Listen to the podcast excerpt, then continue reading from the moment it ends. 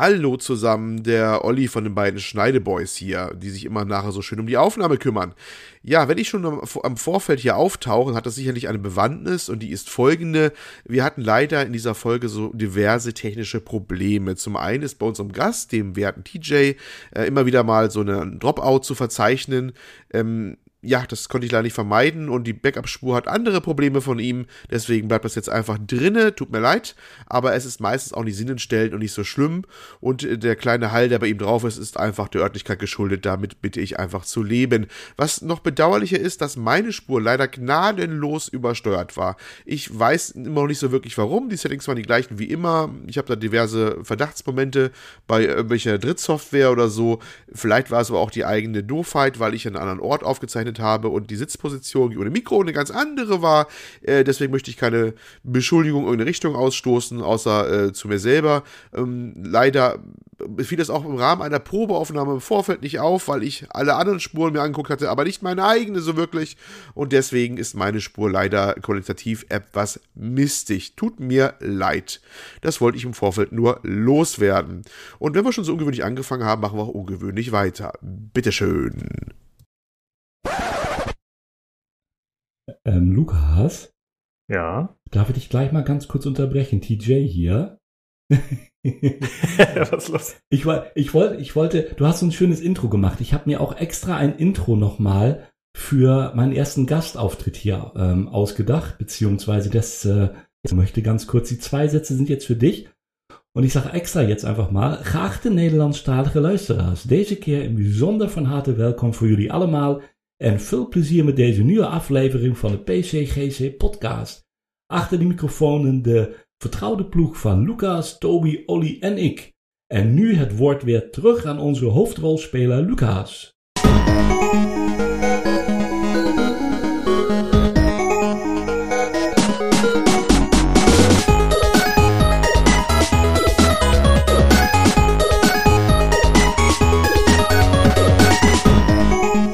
Hallo und herzlich willkommen zum PC Games Community Podcast, Ausgabe 192. Ich bin Lukas und bei mir ist der TJ. Hallo zusammen, ja, da Hallo. bin ich. Hallo. Jawohl, der Gast TJ. Außerdem der Tobi. Moin Moin. Und der Olli. Hallo. Ja, genau, äh, ihr merkt schon, wir sind heute äh, tatsächlich, jetzt haben wir das internationale Feeling. Ähm, ja, TJ, du bist heute da, weil du ja den Podcast ab und zu mal gehört hast und du hast dich oh, ja. angeboten, mal mitzumachen. Ja. Und du hast äh, Jet the Far Shore gespielt. Ich habe auch was ja. gespielt, ja. Extra für euch, äh, mich in die Kosten, in die wahnsinnigen Kosten und vor allem den Epic Launcher installiert, den hatte ich vorher nicht. Also ich hoffe, ihr wisst das jetzt wirklich zu würdigen, im System befindet. Ich habe die PC-Version gespielt, genau. Ja, da erzählst du später ein bisschen was dazu. Ja, unbedingt. Ansonsten haben wir noch diverse News. Es gibt leider viele Verschiebungen aktuell zu Spielen, die noch kommen sollten dieses Jahr. Ansonsten wurde angekündigt The Invincible. Wir sprechen nochmal über die GTA Trilogy, über die God of War PC-Ankündigung. Außerdem Darkest Dungeon 2, wo es jetzt auch mal endlich News gibt. Uh. Aber ich würde sagen, wir sprechen erstmal darüber, was wir so gespielt haben diese Woche, beziehungsweise konsumiert haben. Tobi, was stand bei dir so an? Far Cry 6. Ähm, das war meine Hauptbeschäftigung diese Woche tatsächlich. Also ähm, ich bin jetzt bei über 40 Stunden und habe immer noch erst ungefähr 50% Spielfortschritt. Ähm, das liegt aber tatsächlich auch daran, dass ich, ich habe sogar keinen Bock, äh, Spielfortschritt hinzulegen, also die Hauptmission zu machen, äh, weil ich eigentlich keine Lust habe, äh, dass es da vorwärts geht, weil ich in dieser Welt so ein bisschen drin bleiben will. Ich finde es so witzig, irgendwie, keine Ahnung, abends nach Hause zu kommen, mich hinzusetzen und diese Kuba-Atmosphäre laufen zu lassen und riesig viel Chaos in der Welt anzurichten. Also ich habe mich jetzt schon öfter dabei ertappt, äh, dass da irgendwo eine Hauptmission direkt neben mir ist und ich überlege so, ah, machst du jetzt die komische Hauptmission oder suchst du, gehst du lieber noch zu der Kiste, die auf der anderen Seite der Karte ist und fährst da auch am besten mit dem Auto hin, weil da ist ja noch ein bisschen was unerforscht und guckst mal, was so auf dem Weg passiert und irgendwas wird schon wieder explodieren und ach ja, also macht einfach, äh, macht einfach Spaß und ähm, Deswegen, ja, so mit wenig Fortschritt, aber viel Freude gehe ich da, äh, bin ich da die Woche durchmarschiert. ähm, ja. Jo, also das war wirklich mein einziger Spielekonsum. Und ähm, dann äh, war ich gestern Abend zum ersten Mal seit drei Jahren wieder im Kino. Ähm, heißt, tatsächlich haben wir es mal geschafft, äh, uns ins Kino zu bewegen. Äh, und zwar ist hier ja erst vor zwei Tagen rausgekommen Dune. Ich weiß, in, in Deutschland ist der schon seit September anscheinend draußen. Aber hier hatten die so, glaube ich, ich glaube, es ist, sie hatten so einen Deal mit HBO oder so, wo das auch gestreamt wurde und das fängt jetzt erst an mit der Streamerei und deswegen dürften auch die Kino-Releases waren dann auch erst jetzt. Also es war irgendwie über einen Monat später als in Europa. Aber den haben wir gestern Abend angeschaut und ähm, jo, schöner Film. Also es ist sehr bildgaltig. Äh, ich finde, es ist auf jeden Fall die beste Dune-Verfilmung bisher. Also ich mag die David Lynch-Verfilmung aus den 80ern ist nicht so meins. Die ist mir ein bisschen zu, weiß nicht, es ist einfach zu 80er. Es ist irgendwie, ich finde, es wirkt schon sehr veraltet heutzutage und so und taugt mir nicht so. Und die jetzige, also es ist visuell, ist das äh, ein, ein, ein Fest für die Augen. Schauspielerisch, naja, es geht so. Ähm, und eins muss man sagen, es ist, mir ist es zu, also es ist ein bisschen weit ausgewalzt, das Ganze. Also, ich meine, das ist ja, wer die Bücher kennt, ähm, das ist ja so ein bisschen wacky Science Fiction. Also es ist sehr viel auch mit so Halluzinationen und so ein bisschen fast so Magier kommen da drin vor und so. Es ist alles so ein bisschen so, so, so sehr abgefahren. Und das hat der Film auf jeden Fall auch zurecht, braucht er ja auch. Ähm, aber es ist schon sehr äh, lang teilweise auch. Man hat natürlich sehr viele Einstellungen über, über Wüste und so. Und sie kommen in zweieinhalb Stunden nur ungefähr durch die Hälfte des ersten Buches. Also es, ja, es steht dann am Ende auch da Teil 1. Also es geht auf jeden Fall wohl oh. irgendwie noch weiter. Und ähm, die eigentlich coolen Szenen, finde ich, die dann so in der zweiten Hälfte des Buches passieren, die kommen also noch nicht. Also äh, da war ich auch etwas überrascht, weil ich hatte mich nicht spoilern lassen und hatte keine Ahnung, was da genau dann los sein wird. Und dann als aus war, also ich habe mich schon gewundert, dass alles so lang dauert und wir sitzen schon ewig in dem Film und wir sind erst an der Stelle und so. Ähm, aber und dann war halt irgendwann war dann Schluss. Und naja, jetzt müssen wir auf den nächsten Teil warten. Also es war, es war cool, es ist ein cooler Film, aber darauf muss man sich einstellen. Es ist, ja, ne, irgendwann hört es halt auf.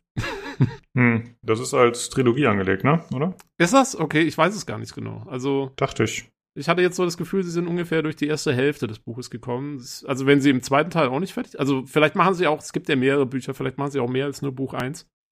Aber ähm, ja, also da darf noch was kommen, sag ich mal.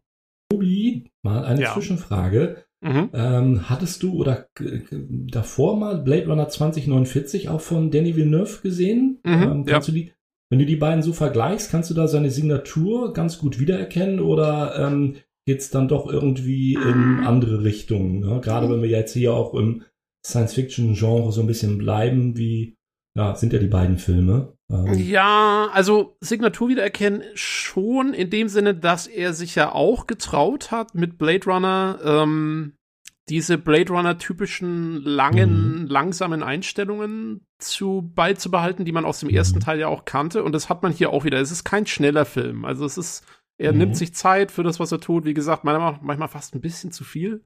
Mhm. Ähm, und so und, und auch, wie gesagt, also visuell fangen sie das alles auch wieder toll ein, was meiner noch, also ich bin, ich mochte den neuen Blade Runner wirklich sehr gerne. Ich fand, der war super gemacht. Ähm, Gerade in Bezug auf den alten Blade Runner. Und ähm, ja, also man merkt schon so gewisse Signaturen, aber es ist mhm. ein komplett anderer Film. Also es, ähm, mhm. sie haben jetzt nicht irgendwie großartig vergleichbar oder so, finde ich.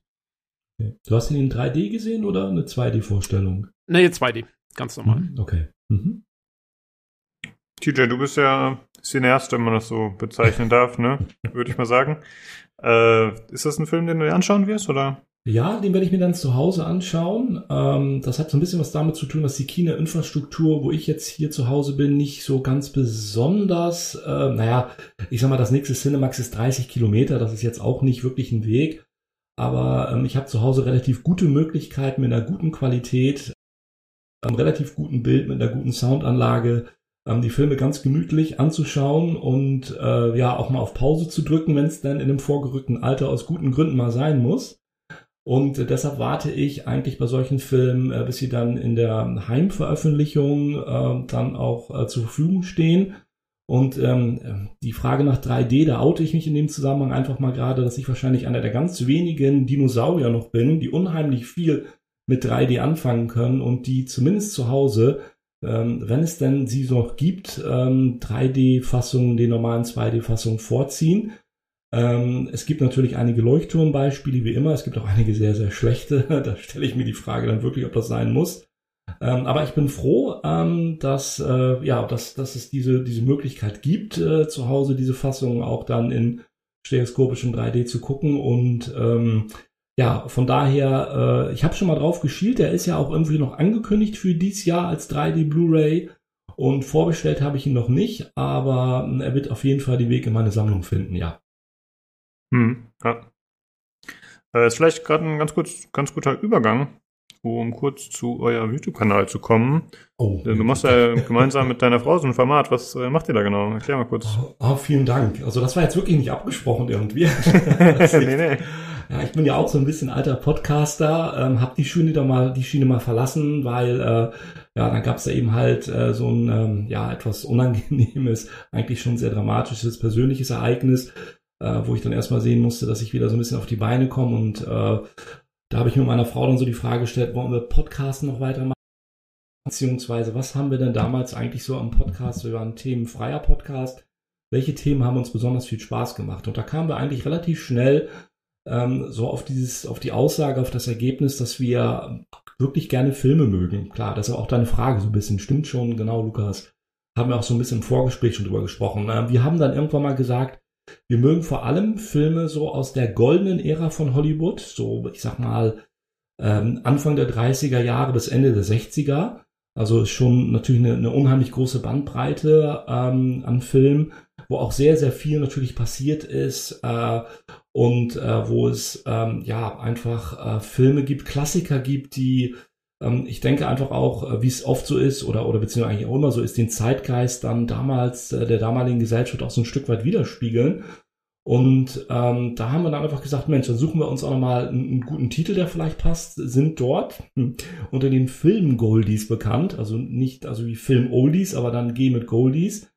Und ähm, ja, äh, kümmern uns einfach um äh, die großen und kleineren äh, US-Produktionen so aus diesem Zeitraum äh, mit so Namen wie, mein Gott, äh, Jack Lemmon, Walter Matthau, Marilyn Monroe, äh, James Dean, äh, äh, John Wayne, ach, und so weiter und so weiter und so fort. Ich meine, also all wirklich die großen Klangvornamen, viele, die ich jetzt halt vergessen habe, und arbeiten uns da so langsam vor.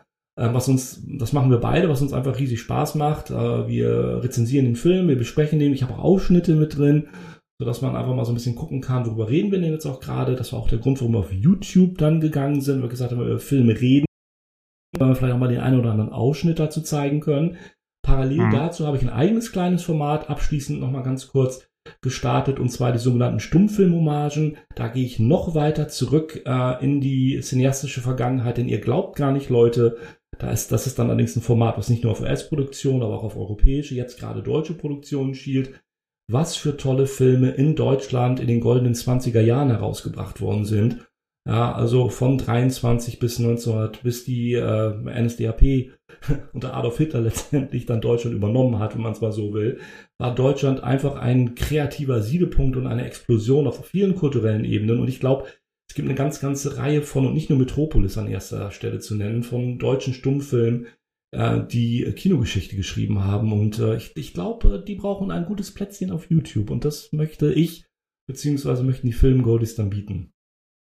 Ja, sehr schön zusammengefasst. äh, ich habe mal reingeschaut. Ich bin ja selbst nicht so der große Filmeschauer. Äh, mhm. ich, ja, es sind halt so alte Sachen. Also das ist, muss ich zugeben, ja. nicht so mein Ding, die Filme, die ihr behandelt. Aber ich denke, für Liebhaber ist das auf jeden Fall eine coole Geschichte. Ja, wie das so ist mit den Nischen im Internet, ne? ja. okay, ähm, bevor wir dazu kommen, was du so ja. gespielt hast, beziehungsweise zu deiner Historie, würde ich sagen, machen wir mal mit Olli weiter. Olli, was hast du die Woche so gespielt? Was, was treibst du so? Man hört dich nicht mehr so häufig im Podcast. Ja, nachdem du mich aus dem Podcast liquidiert hast, nein. nein, ich konnte ja so die letzten paar Male aus diversen Gründen nicht, ne, lass uns so abgekürzt sein. Ich werde jetzt auch nicht alles ähm, wiedergeben, was ich in der Zeit so getrieben habe, weil das würde den Rahmen wahrscheinlich auch sprengen und äh, langweilt alle Leute zu Tode. Ähm, ich lass mich auf eine Sache konzentrieren. Das ähm, passt ja gerade nämlich so schön ins Thema rein, also bleibe ich dabei. Ich war am anderen Ende des äh, intellektuellen Spektrums quasi jetzt kinomäßig. Während äh, äh, Tobi sich Dune angeguckt hat, das habe ich da nicht geschafft, als er noch lief, den zu schauen, leider. Das heißt, ich weiß gar nicht, ob der nicht doch noch irgendein Nebenkino läuft, aber die Hauptzeit ist anscheinend bei uns auch vorbei. Äh, ich habe mir äh, Venom 2 hier, Venom 2, Let There Be Carnage angeguckt. Wie gesagt, das andere Spektrum des, äh, ne, des Anspruchs. Mhm. Ähm, war aber ganz gut unterhalten. Ich mochte tatsächlich den ersten Teil schon eigentlich ganz gerne. Hätte ich mir auch nachgeholt gehabt, noch kurz vorher. Und äh, trotz teilweise vernichtender Kritiken, kommerziell war ja sehr, sehr erfolgreich tatsächlich, hat man gesehen, äh, habe ich das sehr genossen. Ich mag einfach solche Dinge einfach mal zwischendurch. Und äh, war tatsächlich auch angetan, dass dieses Kino tatsächlich Abwechslung mal auch voll war.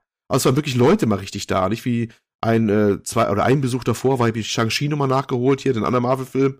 Ähm, und äh, da war das Kino fast leer und auch keine Leute in, in der Lobby und nix so richtig, ne? Da war gefühlt alleine in einem riesen Kinomultiplex. Und diesmal war richtig was los und Leute standen Schlange und so und äh, manche sind immer von genervt. Ich bin immer der Meinung, es gehört zum Kinobesuch dazu, dass Leute da rumtoben überall und vor dir, hinter dir sitzen bei, bei der bei Kinogeschichte und so.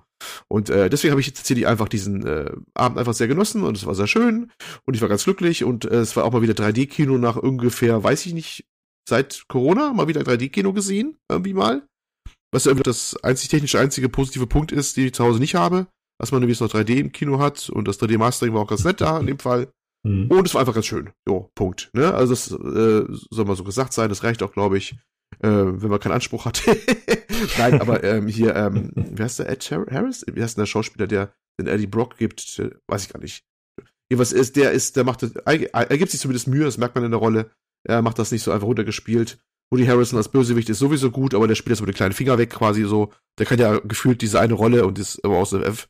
Da brauchen sie nicht anstrengen für. Aber es passt mir ganz gut und ich war gut unterhalten. Ähm, ich das klang so ein bisschen nach stets bemüht.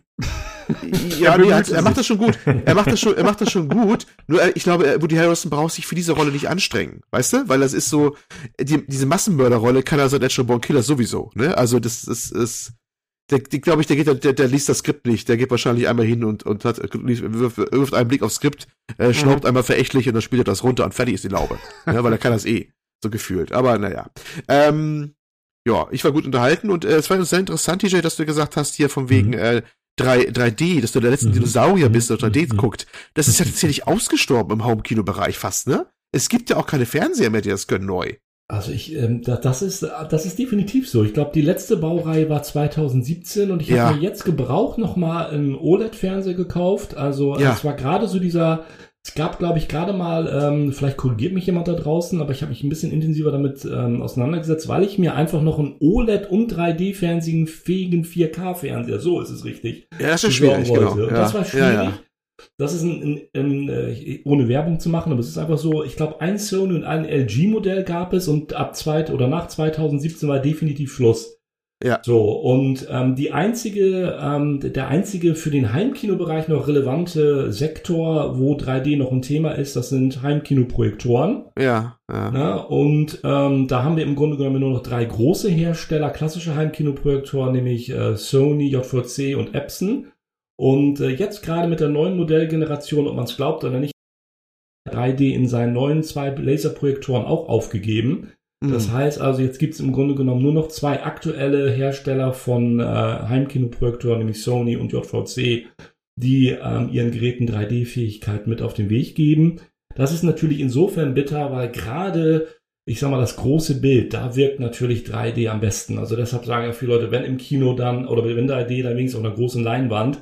Und ich glaube, mhm. das war auch einer der Gründe, warum das nie so richtig gezündet hat. 3D mhm. auf Fernsehern. Und das nächste Argument ist ja immer, was zuerst genannt wird, die Brille. Ne? Also, dass, mhm. dass die Leute mhm. halt stört. So, ähm, aber du hast vollkommen recht. Äh, genau, also es ist jetzt mittlerweile vier Jahre her, fünf Jahre, dass der letzte aktuelle Fernseher mit 3D-Technologie produziert wurde. Jo. Ja. Naja, okay, dann wissen wir auch im Cineasten unseren Reihen. Das ist doch schön. Das finde ich gut. Auch ein gutes Thema. Ah. Gut, dann möchte ich auch keinen weiter aufhalten. Das war so mein Part für diese Woche. Okay.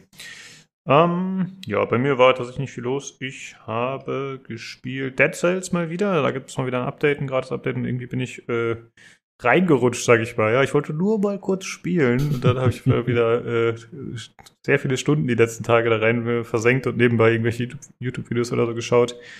Und außerdem habe ich ausprobiert The Cycle Frontier. Äh, vielleicht erinnern sich einige noch an The Cycle. Das war ein Battle Royale-Spiel, mhm. was im Early Access vor ich weiß nicht, zwei, drei Jahren vielleicht erschienen ist. Und ähm, ja, anscheinend hat das nicht so gut funktioniert. Zumindest haben sie sich jetzt ein bisschen das äh, Escape from Tarkov-Konzept angenommen.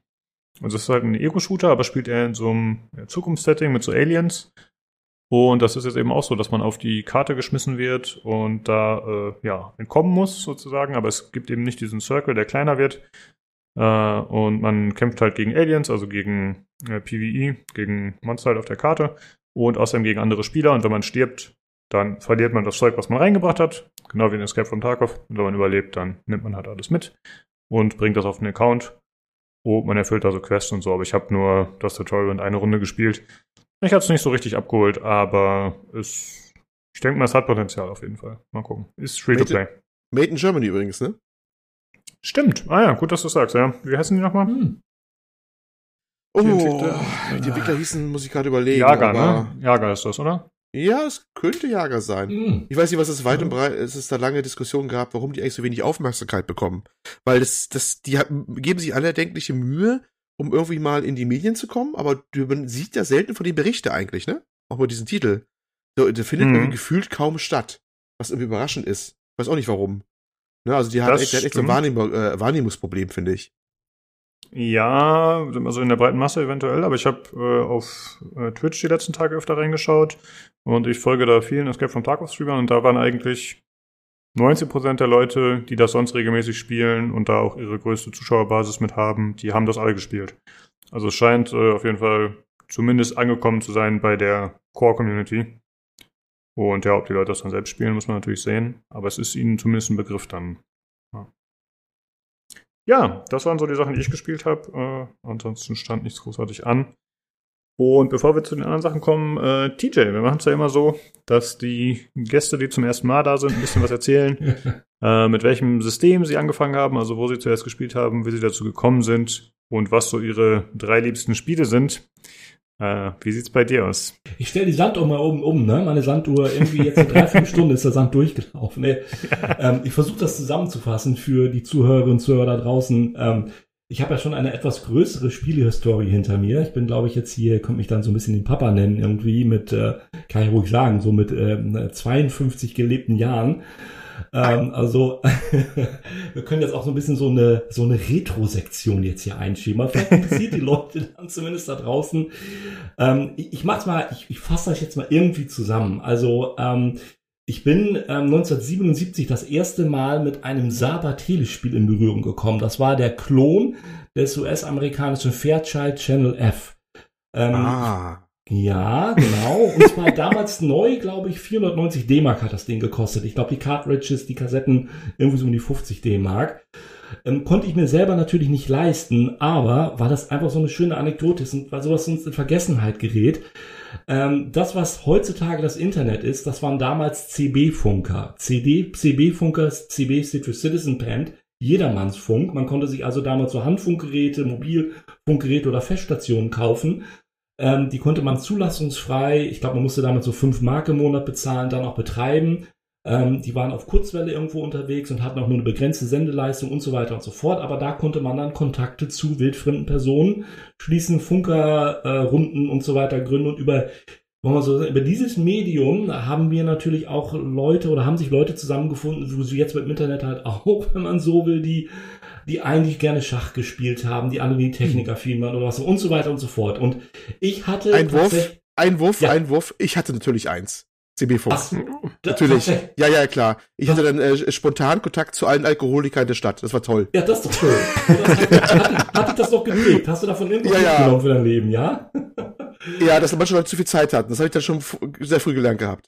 Und, um, da hattest du auch einen Rufnamen. Ich weiß nicht, ob du uns den verraten willst. Man konnte ja damals beim CB-Funk für jedermann, ja, konnte man sich die Rufnamen aussuchen. Das ist eine gute Frage, das stimmt. Ich, das weiß ich aber nicht mehr. Ich weiß nur, dass man damals, es gab damals eine Jugendserie, die hieß die Funkfüchse. Oh. Und äh, da gab's Bücher zu und da, da, da, wurde alles erklärt da drin. Das war damals ganz groß angesagt. Da war es wahrscheinlich oder Funkfuchs, so. Funk, Funkfuchs oder so. Funkfuchs ich weiß es nicht. Lass uns, diese, lass uns diese kurze Periode meiner Jugend einfach begraben und oh. äh, du darfst einfach weitermachen. Vielleicht haben wir beide ja damals Kontakt gehabt zueinander. Wer weiß, wer weiß, wer weiß. Wir müssen das mal klären im Nachgespräch. Wunderbar. Also äh, mein Rufname, mein erster war übrigens äh, Winnetou. Ich war halt ganz großer Kamai-Fan, was sind wieder beim Thema Film, das begrabe ich jetzt erstmal. Und später hieß ich dann äh, Godzilla Soft. Also da hatte ich schon, Godzilla ist Kaiju, japanische Monsterfilm ist nochmal so ganz großes anderes Thema bei mir. Ähm, und auf der anderen Seite, da ging dann schon die Computerei langsam los. Aber über das Funken, das wollte ich ganz kurz nur noch sagen und das die Geschichte, um das rund zu machen. Mein Vater hatte zu einem anderen erwachsenen Mann, der Seemann hieß auf Funk, hatte er Kontakt, er hat mich mal mitgenommen und der hatte unter dem Fernseher etwas stehen, womit er sein eigenes hört, hört da draußen. Also ich rede das jetzt wirklich voller Enthusiasmus, weil das waren wirklich so die Anfänge, womit er sein eigenes Fernsehprogramm machen konnte. Und unter seinem Fernseher stand ein Saba Telespiel, also der Klon der Deutsche von diesem Fairchild Channel F. Und tatsächlich, er konnte da äh, Fernseher einschalten, das Ding einschalten und dann hatte der dieses, dieses Saba ja diese, diese wunderbaren Controller, diese Sticks, die man in der Hand hatte und schob Kassetten rein und alles jenes und nicht nur Pong und solche Sachen spielen, sondern ich glaube, mein erstes von der Kassette, was er gestartet hat, war Sonarpeilung.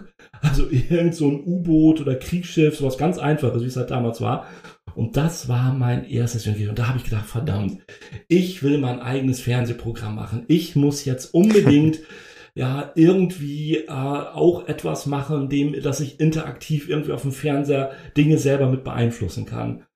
So, und das war 1977, 78. Und äh, dann kam äh, kurze Zeit später zu Weihnachten mein allererster Heimcomputer, also mein erster Computer, mein Sinclair ZX81 mit einem Kilobyte RAM nach Hause. Den gab es auch als ah. Bausatz für 249 D-Mark.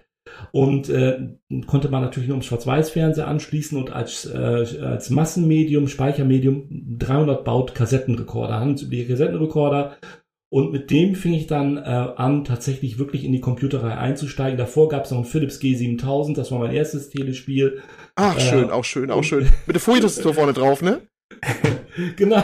Richtig, mit der Folientastatur vorne drauf. Und äh, ich hatte auch diese Assembler-Kassette, wo man eine 100-Schritt-Assembler hatte, die man selber so ein bisschen programmieren konnte. Und das Problem an den Philips-Telespielen war, Sie konnten ja, weil sie nicht die Atari-Lizenzen hatten, weil es gab ja damals war das Atari VCS 2600, die Spiele. Mein Ding, mein Ding. Ich hatte den ja, Holzdekor vorne. Ja. Den Klassiker. Wir sind, wir sind so richtig im Retro gerade drin, ihr merkt das, ne? Also so, das ist wunderbar. Ja, ja, spontan Retro-Podcast mit ah, Olli und TJ. So.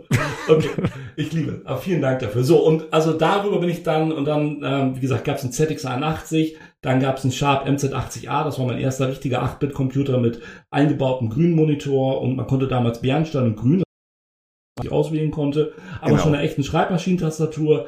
Dann ging es weiter, den C64 übersprungen, C128 habe ich mir dann nach Hause geholt, Amiga 500, Amiga 1200 und danach ähm, habe ich dann auch die Amiga-Schiene verlassen.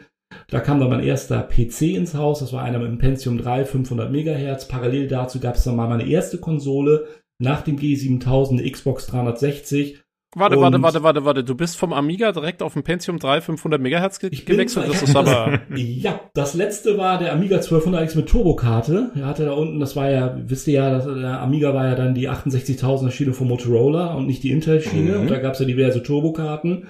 Und da hatte ich dann irgendwie, ich glaube, den 68030 mit einer Floating Point Unit, mit einem extra Co-Prozessor, mathematischen Co-Prozessor noch drin und einer Festplatte. Und da konnte ich mich ziemlich lange mit retten weil äh, das war dann auch, wo ich parallel mein Physikstudium aufgenommen habe und ich dann äh, ja in der Uni äh, vor PCs sitzen konnte. Ähm, und da habe ich auch das erste Mal meine überhaupt die Online-Welt kennengelernt bei der Gelegenheit. Äh, da gab es noch kein www, sondern ich glaube den ersten Befehl, um, um überhaupt irgendeine navigierbare Menüstruktur im Internet zu sehen, war Gopher. G-O-P-H-E-R geschrieben. Und dann hat man sich so eine teletextartige Menüstruktur aufrufen können. Das war also noch keine grafische Benutzeroberfläche und äh, das war, wo mir auf einmal äh, die Tür zur Online-Welt aufgestoßen wurde. Zu Hause hatte ich dann tatsächlich noch eine ganze Zeit lang ein Amiga 1200 mit dem Modem, wie es halt damals war, so war 33K6 äh, Modem, wo ich mich dann einwählen konnte, um dann Zugang zum Internet über die Universität zu bekommen. So und irgendwann ging es halt nicht mehr, weil die Software auf dem Amiga wurde, gerade die Online-Software, kaum weiterentwickelt. Und dann habe ich gesagt, so jetzt ist der Umstieg oder der Zeitpunkt reif äh, dann ging es vom Amiga auf den PC. Dazwischen lag das so, die mhm. lagen dann wahrscheinlich noch der 386er und sowas, ne? Weil das ist ja so das, womit ich quasi ja, das erste Mal Berührung hatte. Hm. Genau. Die habe ich alle übersprungen, okay. weil ich war ganz glücklich auf dem Amiga und äh, es gibt ja auch noch viele Leute, die sagen, das Amiga OS war ein ziemlich gutes Betriebssystem damals, ne? Multitasking, oh, ja. schlank und all das Ganze. Also Ähm, ich glaube, das ist auch ähm, etwas, was ja heute, es gibt ja auch noch die Retro-Szene dafür, mein Gott. Also ähm, es gibt ja immer noch Leute, die schwören halt da drauf, aber irgendwann gab es dann einfach ähm, äh, auch äh, bestimmte Anwendungen, gesagt, okay, da braucht man eben halt irgendwie einen PC, um äh, einfach mit den Anwendungen auch arbeiten zu können, auch im universitären Umfeld. Und ähm, dann hatte ich noch lange Zeit ja mir irgendwie so nebenbei, aber ja, irgendwann ist er dann verkauft worden und äh, seitdem ja, bin ich dann eben halt auf dem PC zu Hause. Ja, äh, jetzt relativ aktuell mit dem PC und als Konsole ähm, habe ich äh, noch eine PlayStation 4 Pro hier stehen. Und eine PlayStation 3. Hm. Okay, und was ja. sind so deine favorisierten Spiele über die Jahre? Ja, Deine ja, Top 3 also vielleicht? Dieses, dieses Sonarpeilung auf dem Saba Videoplay war es, äh, wie die Konsole korrekt ist, ist es noch nicht, muss ich ganz ehrlich sagen. Bin ja auch jemand, der in einer, in einer, oft in einer, in einer Arcade damals noch war, also an, an Videospielautomaten, die eine tolle Grafik hatten. Aber das war gar nicht deine Frage, ne? Lukas, ich schweife schon wieder ab. Alles gut. ähm, also für, für, für mich ähm, so die Videospiele, also natürlich klar, womit man so geprägt wird. Ähm, das erste, an das ich mich richtig erinnern kann, wo ich fast in meine Folientastatur gebissen habe, wenn ich es mal wieder nicht geschafft habe, auf dem ZX81. Das war ein Spiel namens Monster Maze. Das war ein 3D-Labyrinth. Also es sah ziemlich 3D aus, aber die Bewegung war alles andere über die Folientastatur und über die langsamen. Und aus der Ferne hat man dann, wenn man falsch abgebogen ist, einen T-Rex anlaufen sehen. Ja, und äh, wenn man dann falsch abgebogen ist, dann hat er einen natürlich irgendwie geschnappt oder man nicht schnell genug weggekommen ist. Ich meine, das Ganze war natürlich ein Witz, weil äh, äh, das Bild wurde alle zwei Sekunden neu aufgebaut. Das war es dann auch. Also man musste immer irgendwie wirklich sehen in der Bewegung, das irgendwie so hinzukriegen. Konnte man übrigens auch nur spielen, wenn man die 16 Kilobyte Speichererweiterung äh, für 149 Euro ähm, sich dann auch gekauft hat, weil das Spiel nicht in die 1 Kilobyte gepasst hat. Also man muss da schon die 16K Erweiterung haben. Also na gut, okay, das ist natürlich auch nicht mein favorites Spiel gewesen. Ähm, die, die Spiele, so wo ich jetzt echt sag, ähm, die mich so geprägt haben, waren natürlich so Arcade-Spiele à la Pac-Man Galaga, was ich sehr Ach so, warte, ähm, Lass mich mal kurz intervenieren, bevor du jetzt äh, hier hm? die alten Spiele rausholst. Also ich meine Sachen, die du auch heute noch spielen würdest. Ne? Also wenn du jetzt sagst, so meine Top 3 Games heutzutage. Also ich weiß nicht, Gut. ob du jetzt was so Altes dazu zählst. Gut, nee, dann springen wir mal ein ganzes Stück nach vorne. Du hast ja auch vollkommen recht. Also was mich sehr fasziniert hat, äh, was ich so, ähm, ich fasse die ersten drei mal zusammen, die bei mir ähm, Top 1 sind, weil sonst wäre das ein bisschen langweilig, das sind die drei Fumito Ueda-Spiele. Äh, Ico, äh, Shadow of the Colossus und The Last Guardian, die haben mir einen ganz, ganz besonderen Stellenwert, nämlich eben halt, dass sie irgendwo ganz oben sind. Ähm, dann kommt irgendwo einfach Alan Wake. Äh, ich fand Alan Wake, äh, ist ja jetzt auch gerade so ein bisschen Thema durch das Remastered, aber ähm, hat mich sehr gut abgeholt damals. Äh, die 360er Version äh, hatte ich mir damals auch gleich als Limited irgendwie mal vorbestellt, was ich eigentlich relativ selten mache. Ähm, aber das Spiel hat mich einfach nicht enttäuscht und ähm, ja, äh, ist also irgendwo auch bei mir ganz oben. Äh, und ähm, ja, ich glaube, da bin ich jetzt sehr eher konservativ. Äh, Mass Effect ähm, habe ich auch alles durchgespielt damals zum Release. Auch immer wieder äh, den neuen Doden entgegengefiebert. Ähm, das sind schon so drei, äh, die äh, mich nicht loslassen und äh, durch äh, jetzt auch durch die Remastered-Version ähm, von Mass Effect und jetzt auch gerade wieder Alan Wake auch wieder Thema sind. Äh, und äh, gut, die Fumito Ueda Spiele sowieso. Ähm, ich fieber jetzt äh, seinem nächsten Projekt entgegen, schauen wir mal. Äh, und dann natürlich eine ganze Menge weiterer Titel, aber das sind schon so die, wo ich so sage, ähm, wenn ich äh, auf die einsame Spieleinsel mit ein bisschen Strom fahre, dann dürft ihr mir die gerne erstmal mitgeben und ich bin relativ happy. Ja, alles klar, cool. Ähm, wie sieht's aus mit dem Mass Effect Remaster? Wir haben ja vor kurzem, vor, keine Ahnung, zehn Folgen oder so drüber gesprochen. Äh, hast du es schon gespielt und wenn ja, wie findest du es? Den ersten Teil habe ich gespielt und ich glaube, das ist ja auch der, von dem immer wieder gesagt wird, da sind zu, ist das Delta zu den ähm, äh, zu der Erstveröffentlichung somit am größten. Ähm, und ähm, ja, wie finde ich sie? Also, ähm, ich hatte sie eine ganze Zeit lang da nicht gespielt. Ich wollte immer mal wieder ein bisschen anfangen zu spielen, aber ihr wisst, Mass Effect selber kann auch ein Zeitfresser sein, natürlich je nachdem, wie man das Spiel angeht. Also ob man alle Nebenquests mitmachen möchte, ob man also ins, ins, so ein bisschen ins Crafting oder, oder e-, eben halt auch in, die, in, das, in das Leveling gehen will oder, oder was auch. Also ähm, äh, deshalb habe ich da immer wieder mal so gedacht, okay, ich habe es mal angespielt und als ich dann gehört habe, die Gerüchte verdichten sich, es soll also ein Remastered rauskommen, habe ich sowieso gewartet. Und ich muss ehrlich sagen, ich finde, ähm, ich kann das verstehen, dass einige Leute sagen, hm, die hätten noch ein bisschen mehr machen können. Also auch bei Alan Wake ist das ja so im Moment so ein bisschen so der Fall, dass man sagt, ja, ein paar hübsche Texturen, aber wer die PC-Version von vor fünf oder sechs Jahren spielt, da hat sich eigentlich nicht so viel getan, bis auf die Zwischensequenzen stimmt auch. Ähm, aber ich muss ganz ehrlich sagen, diese, diese leichte Frischzellenkur, die äh, Mass Effect, der erste vor allem, äh, ähm, dass ähm, ich das vom Gameplay, ich finde es ein bisschen ähm, flüssiger, fluffiger, ähm, die, die Grafiken, die ein bisschen aufgehübscht worden sind, die Texturen auch. Also insgesamt natürlich gerade was wir das die Ladezeiten, ja, äh, wenn der gute Shepard im Fahrstuhl steht, ne, die jetzt eigentlich gar nicht mehr vorhanden sind, äh, wenn man also ähm, direkt in den nächsten Spielbereich der Normandy rein äh, reingeht, ins nächste Deck, das nächste Deck besuchen will. Ähm, hat mir sehr, sehr viel Spaß gemacht. Ähm, es bleibt natürlich das, äh, das ist auch gut so, es bleibt das gleiche Spiel grundsätzlich, aber diese Frischzellenkur, ähm, äh, die ähm, ist durchaus sinnvoll und ähm, ja, ich bin da jedenfalls äh, total zufrieden und würde mich natürlich jetzt freuen, wenn sich die Gerüchte verdichten und bewahrheiten würden, dass äh, ein Mars Effect 4 ähm, tatsächlich wieder an dieses geniale, darf ich das vielleicht so sagen, aus meiner Sicht, dass dieses wirklich atmosphärische Science-Fiction, äh, Science-Fiction-haftige Erzählweise wieder anknüpfen könnte. So, das wäre natürlich toll diese Welt an sich. Ne? So, also ich, den, den ersten habe ich durch, äh, zwei und drei noch nicht. Aber beim ersten muss ich zugegeben, damals war ich auch am neugierigsten. Zum einen, weil ich den selber schon am, länger nicht mehr gespielt hatte. Äh, oder es am längsten her war. Und zum anderen, weil ich da eben halt auch, ähm, ja, mit, äh, ähm, da eben halt auch in Erfahrung bringen konnte, beziehungsweise ja einmal gesagt wurde, dass da die äh, Änderungen äh, damit am größten sind. Ne? Jo, hm. das ist auch so. Also, äh, Hast du sehr gut ausgedrückt, mhm. das äh, fand ich sehr schön, dass das Delta ist auf jeden Fall am höchsten beim ersten Teil mhm. zu, den, zu den alten Spielen, das stimmt. Ja. Ja, als Mass Effect-Fan bist du ja hier in bester Gesellschaft. Nicht nur mit Tobi, oh, ja. sondern auch mit vielen Leuten auf dem Discord, die es echt feiern. Also, ja, aber es ist, ist doch, man muss das doch auch feiern, Jungs. Also ich meine, natürlich muss man es nicht, also um Gottes Willen, aber es, es ist immer diskutiert wird, dass einfach eine Geschichte hat, die wirklich echt Science Fiction ist, ne? Die, die, die viele Ideen, die, also die so, die ganz, ganz viele ähm, kreative Dinge umgesetzt hat. Ähm, mit Respekt natürlich vor vielen, vielen anderen Spielen da draußen auch, wo man, äh, wo vielleicht einfach Leute, ja, aber denkt doch an den Titel, wenn es um Kreativität geht und, ne, also dann kann man auch Kreativität in kleinen Dingen oder nicht nur in grafischen Elementen sehen, in der Geschichte, in wo auch immer.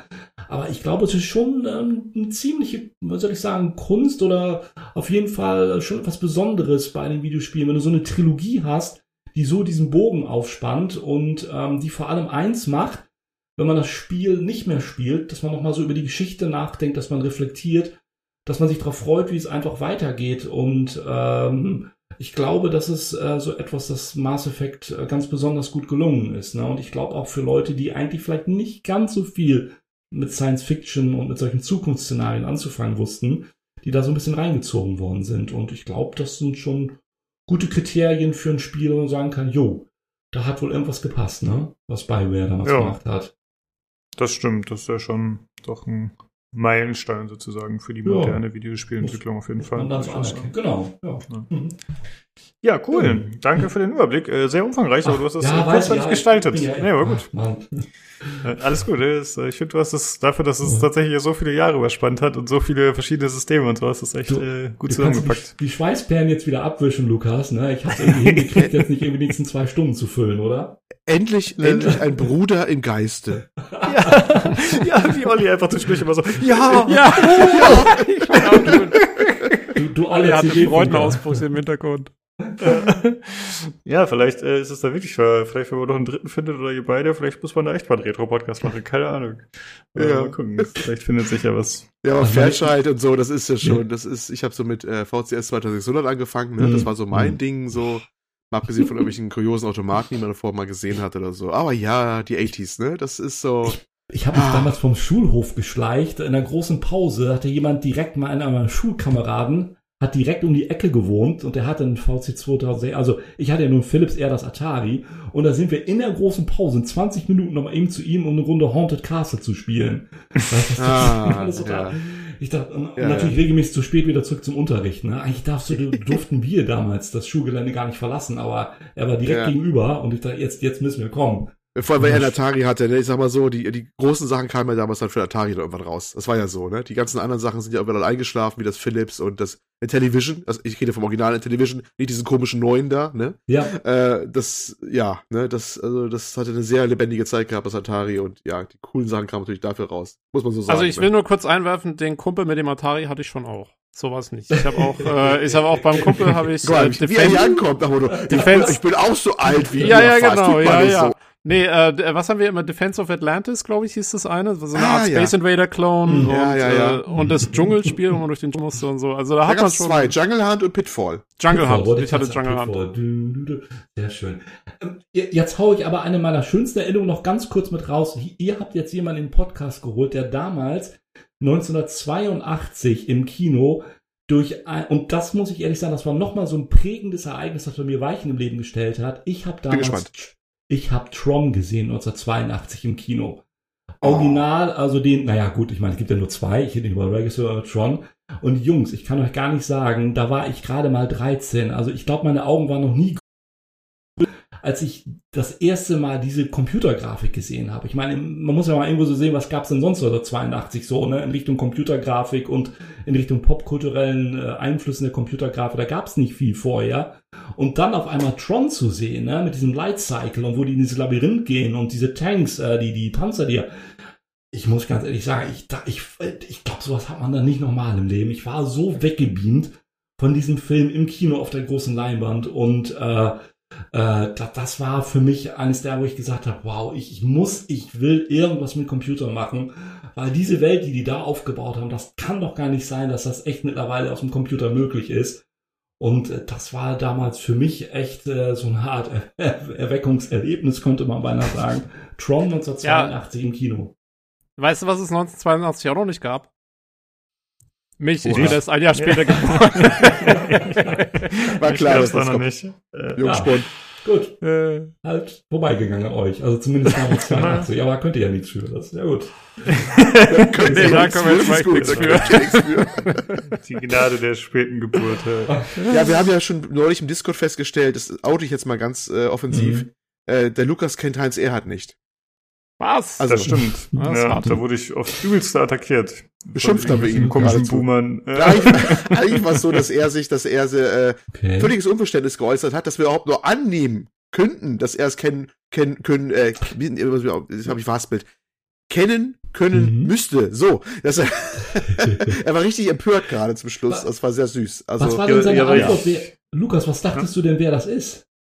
Also, als ja, der ich habe gesagt, okay, okay, das äh, ist bestimmt irgendein Dichter oder irgendein Autor, habe ich gesagt.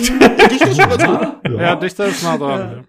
Ja. Und, äh, ja gut, so ist es dann geendet. Ja, keine Ahnung. Also, nee, ich war nur ein bisschen empört, weil, weil so gesagt wurde, du kennst Heinz Erhard nicht! Also die Stimme sich dann halb überschlagen hat und das war das ganz dramatisch. Zu Und Recht, zu ja, Aber das, das ist ewig her. Woher soll ich den kennen? Das ist, also, Wie sagst du ewig? Hör mal. Sagst, 82 war Tron auch gerade erst rausgekommen. Also das ist ja gestern quasi. naja, in deiner Welt, in eurer Welt. Ja, ist, äh, ist schon eure verbündet. Ah, herrlich. Du bist also die Minderheit. Ich finde das gut. Ich, Sehr ich habe noch eine alte DVD-Box, äh, Lukas. Soll ich dir die schicken Ja. unter der Voraussetzung, dass du alle fünf hintereinander guckst dann? Die da drin Ja. sind, das ist die Best-of, die Best-of immerhin schon, ne? Nicht irgendwie ein Crap oder so, sondern so ein Ja, ja, Millionär es- hat schwer zum Beispiel. Ja, ja, sprechen wir aber nach der Aufnahme drüber, denke ich. ja, alles klar. Dann, äh, Leute, ich würde sagen, wir äh, Ja. schreiten ein bisschen voran. Ja. Äh, wir haben einmal die Verlosung zu erwähnen, die aktuell noch läuft. Und zwar ist das ein Steam Key für Squad. Die läuft noch bis zum 28.10. Der Key wurde gesponsert vom guten Rocco. Teilnehmen könnt ihr auf dem Discord im Verlosungschannel. Äh, wie kommt ihr da hin? Das ist pcgc, ach, sorry, Discord gg slash pcgc. So. Äh, ja, das war das. Und dann äh, kommen wir jetzt zum Hörerfeedback. Wir haben zwei kurze Sachen. Und der Tobi liest mal das erste vor. Genau, der Vic äh, schreibt, und ich lese es kurz vor, weil ähm, wir haben eine Privatdiskussion quasi über Hörerfeedback gestartet.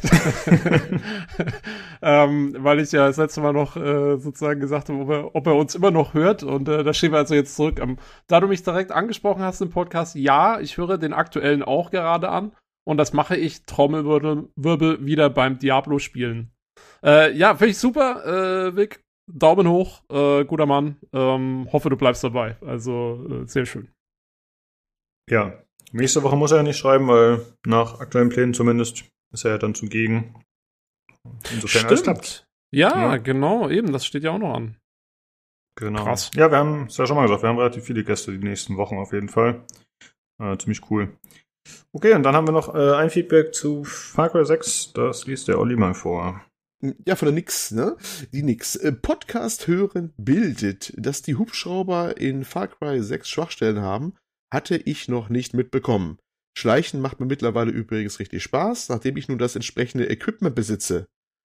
Ich denke mir eher so ein Messer bei ihr. Ähm, und ja, die goldene Pistole von Anfang ist meine Waffe des letzten Auswegs, wenn alle Gegner in der Basis hinter Dani her sind. Die ist wahnsinnig stark. Ja, mal kurz, knapp und äh, präzise. Fröhliches Messer nix. Jo, ja. Ich will dazu noch ganz kurz sagen, die, äh, das stimmt, die Pistole ist sehr stark. Diese Anfangspistole haben wir ja auch schon drüber geredet im Podcast. Was mir allerdings, ähm, inzwischen verwende ich sie auch nicht mehr, weil, ähm, wie wir gesagt haben, diese Spezialwaffen, die sind dann schon vorgemoddet, sozusagen. Und das heißt, ähm, eins, was mit der natürlich dann nicht geht, ist, du kannst keinen Schalldämpfer mehr drauf machen, was sie natürlich dann, also die ist dann nur dafür gedacht, äh, wenn das Schleichen nicht mehr funktioniert hat. Und ähm, deswegen verwende ich inzwischen auch eine Standardwaffe mit Schalldämpfer, was ich dann schon besser finde. Also so ein bisschen ein Anklang von Balancing ist dann noch mit drin. Ah ja, immerhin, ja, weil letztes ja. Mal klang das ja nicht ganz so, ja, okay. Äh, ist ganz interessant, dass sie das schreibt mit dem Helikopter, weil sie ist echt auch nicht die Einzige, die das Problem hatte. Also viele wussten das anscheinend nicht, was du das mal erzählt hast mit den Schwachstellen.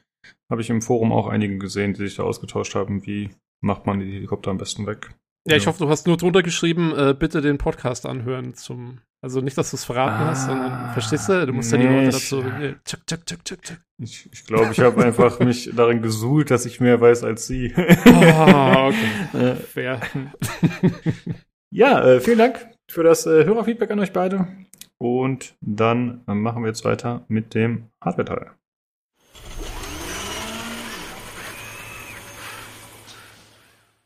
Hallo, da bin ich wieder. Und bei mir ist der Nio. Servus. Und der Jan. Ja, hi. Hallo. Äh, ja, wir sprechen heute über Jans Tastatur, die endlich angekommen ist.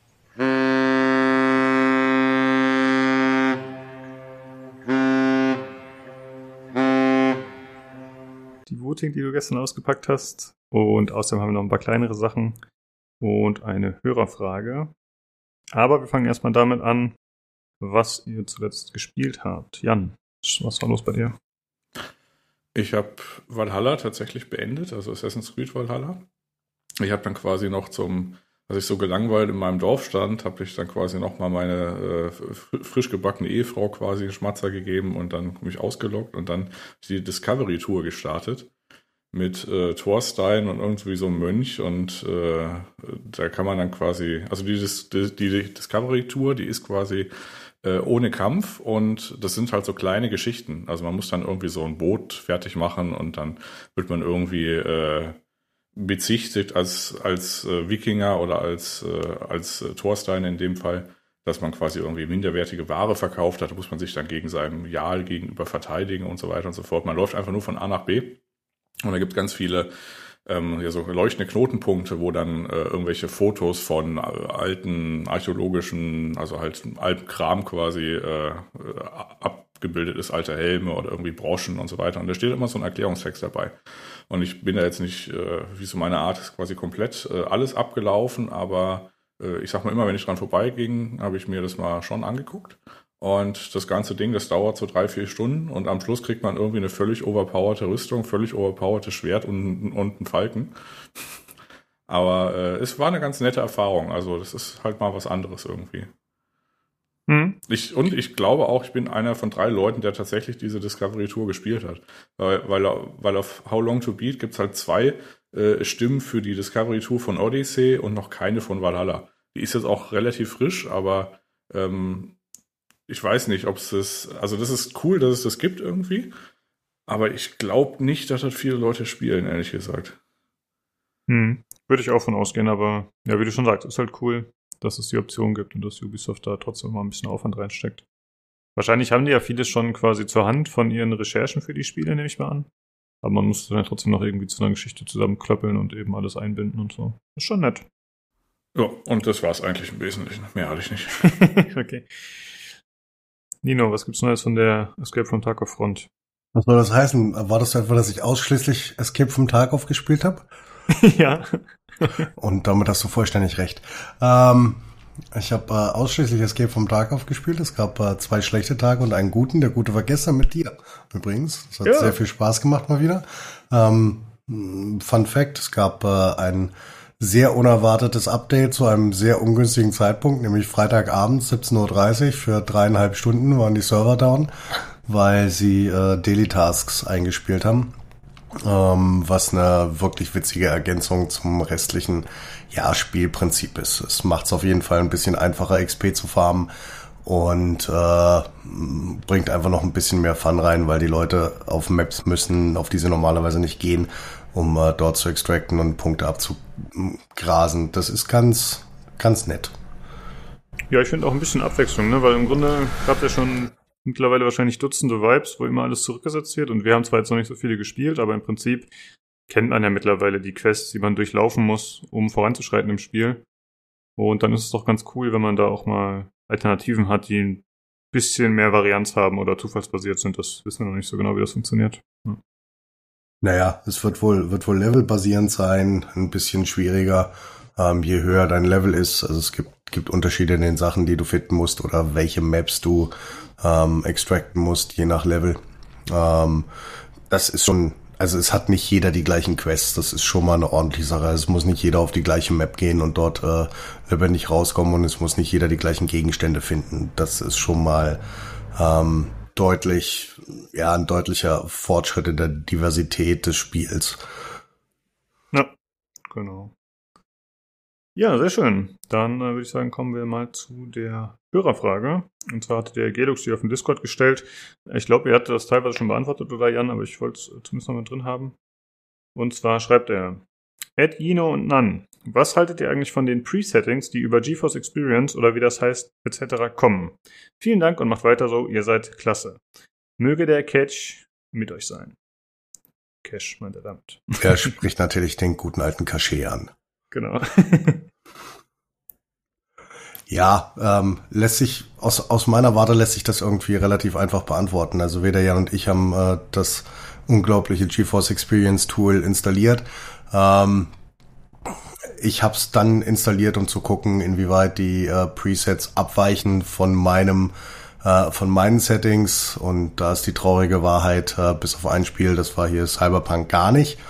Ähm, wobei mich Jan dann auch wieder in die Realität zurückgeholt hat mit der Frage, ob es daran liegen könnte, dass ich einfach äh, alles nach rechts schiebe, also alles auf Ultra oder auf das Highest Preset setze. Und da war meine Antwort dann auch ja. Ähm, kann man halt mit einer 3090.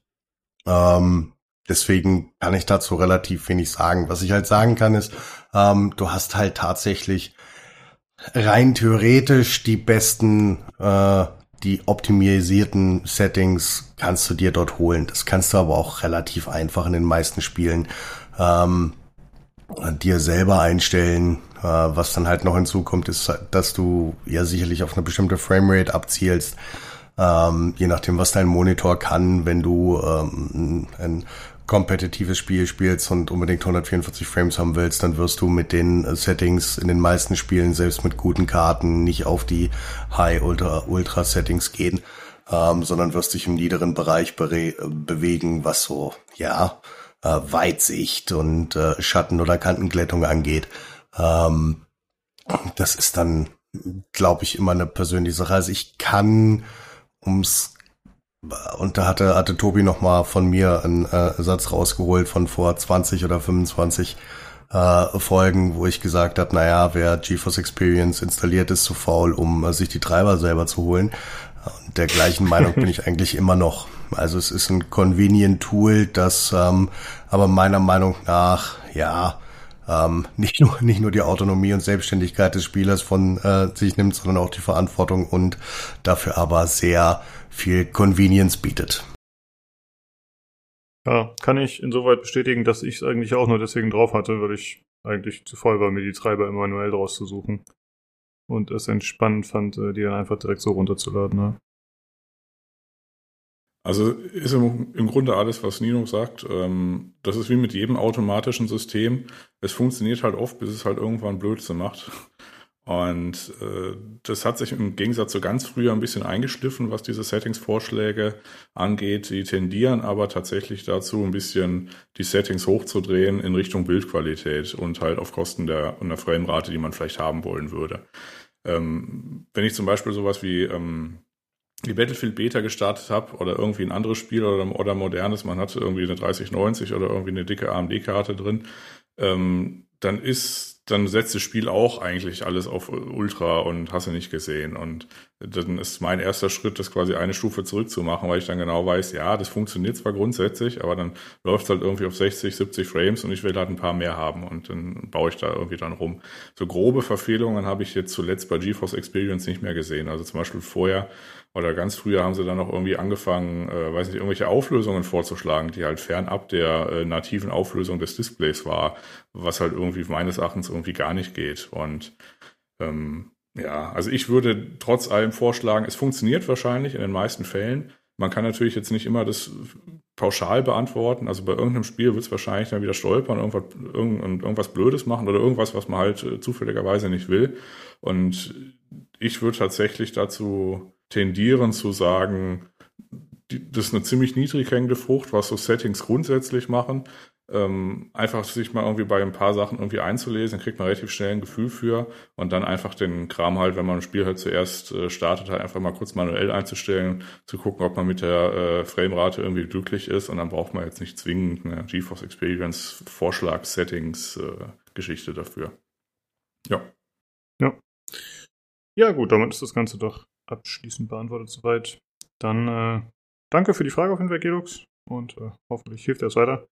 Dann äh, machen wir weiter mit den anderen Themen. Und zwar ist es endlich soweit, dass Jans Tastatur angekommen ist. Wir haben ja monatelang darauf gewartet. Wup, wup. Yeah. äh, Jan, erzähl doch bitte nochmal kurz, was die Tastatur nochmal ausmachen sollte, was daran so besonders sein soll und mal, was dein Ersteindruck ist vielleicht. Also, es begab sich.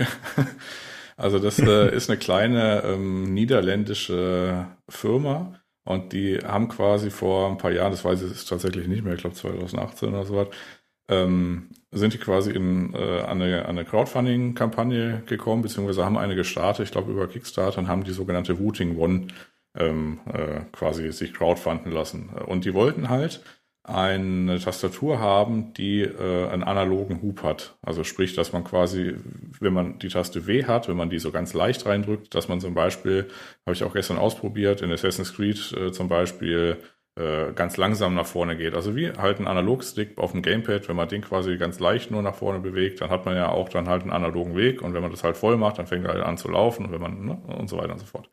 So, und das haben die dann quasi in der Kickstarter-Kampagne gemacht und äh, haben dann quasi äh, die Tastatur produzieren lassen. Äh, damals noch mit äh, FlareTech-Switches, das sind optische Switches. Ähm, findet man auch häufiger jetzt am Markt. Äh, verkompliziert die ganze Sache ein bisschen ähm, ist halt einfach eine Lichtschranke und dann haben die relativ komplex dann irgendwie mit so einem, mit so äh, dieser Lichtschrankenumleitung und so einem Prisma irgendwie gearbeitet in, in jedem Switch, damit man quasi diesem Switch jetzt nicht nur an-aus äh, irgendwie entlocken kann, sondern auch irgendwie so einen gewissen äh, analogen Weg. Und das war mit diesen Switches aber nur von 1.5 bis 3.6 ungefähr, also dieser äh, Weg, wo halt die Lichtschranke das irgendwie, äh, irgendwie fassen konnte. Und dann gab es dann irgendwie die Tastatur, die wurde dann irgendwie verkauft. Dann gab es noch irgendwie so ein, ein zweites Ding. Das haben sie dann quasi auch noch mit dem Flairtext gemacht. Und äh, kürzlich, beziehungsweise jetzt, äh, ist meine Tastatur, die ich ja im Februar bestellt habe, angekommen, beziehungsweise ein paar haben die ja, weil die dann quasi nicht auf dem Schiff ge, äh, auf den Schiffsweg äh, den Versand gemacht haben, sondern über Luft. Äh, die hatten die dann irgendwie schon einen Monat früher. Und das ist jetzt quasi deren eigenen Switches in Anführungszeichen, beziehungsweise sind einfach Gatorons. Die sind äh, äh, sogenannte Hall-Effekt-Switches, also magnetisch. Und das ist dann quasi ein Switch. Und dann, wenn man da von unten reinguckt, sieht man da so ein kleines äh, Metallding, so ein kleines Metallplättchen. Und der Switch, der hat dann in dem Fall eine analoge Reichweite von 0,1 Millimeter bis 4, also quasi über, die, über den kompletten Hub des Switches.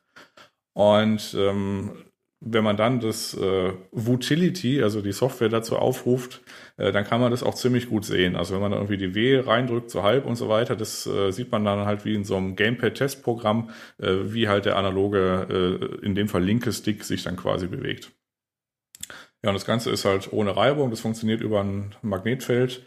Die Switches äh, haben irgendwie so eine, weiß nicht, eine Lebensdauer irgendwie von, weiß nicht, 100 Millionen irgendwie, aber dadurch, dass es einfach keine bewegte Teile ist, äh, haben die, ist es so die Kategorie, ja, die haben halt einfach aufgehört dann. Also theoretisch müssten sie ewig halten.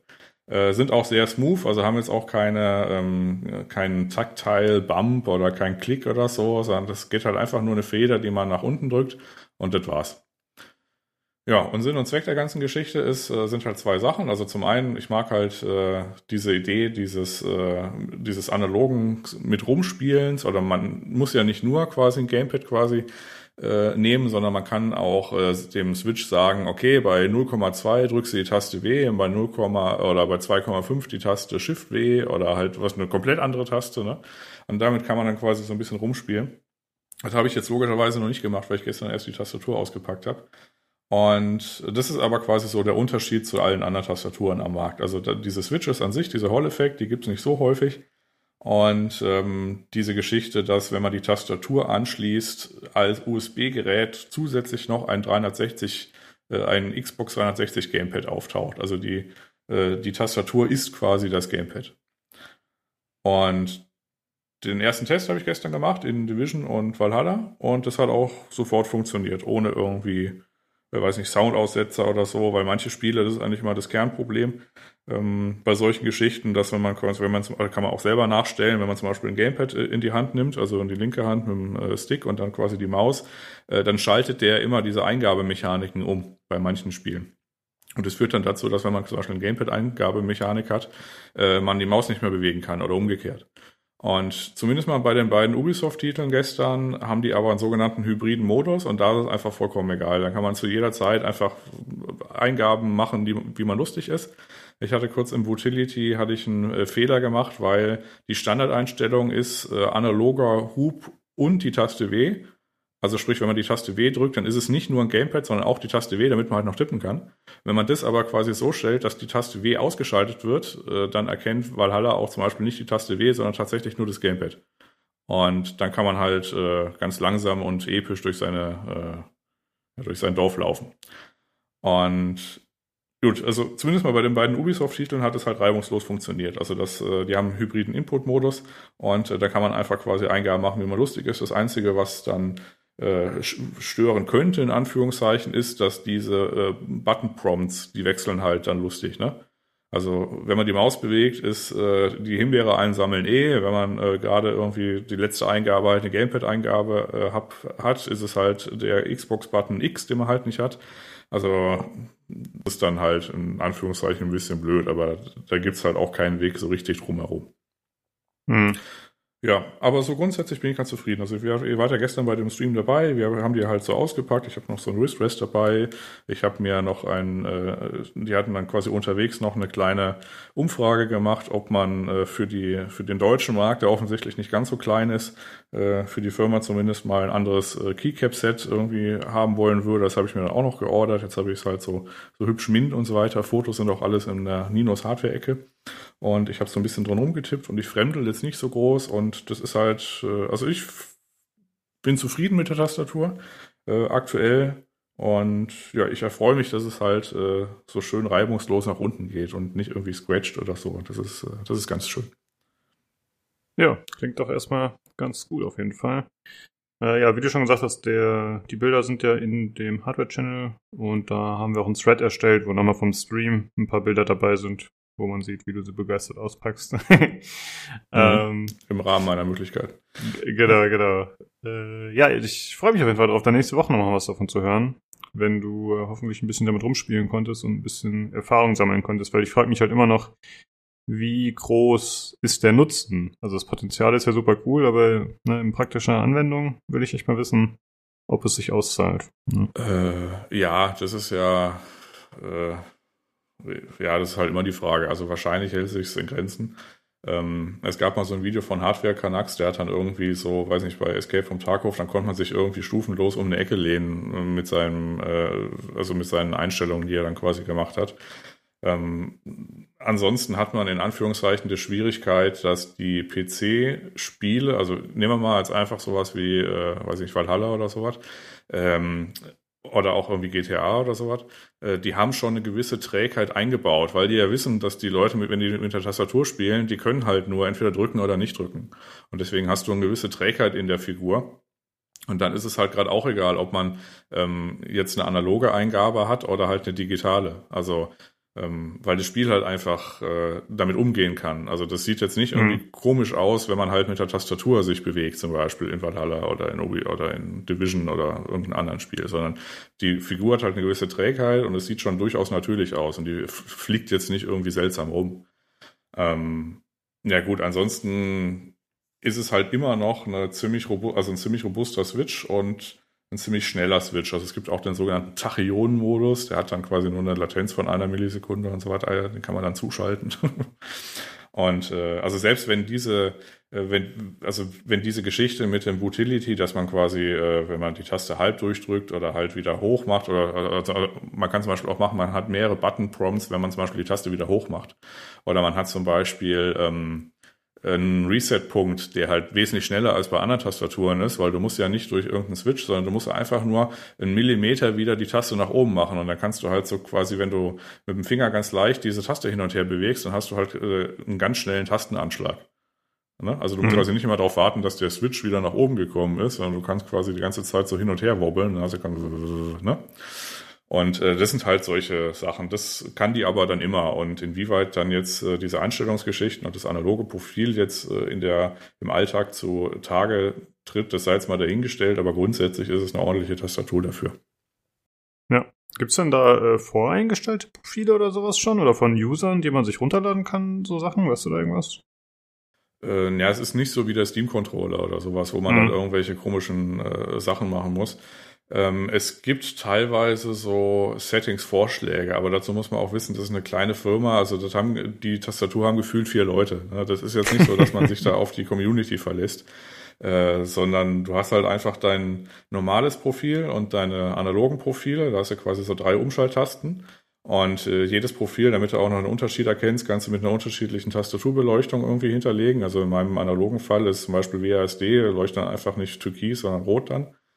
Und dann muss man sich den Kram halt zusammenbauen. Aber so richtige Community-Profile, wo man irgendwie ein Spiel startet und ich lade jetzt das und das, das gibt's eigentlich noch nicht, nee.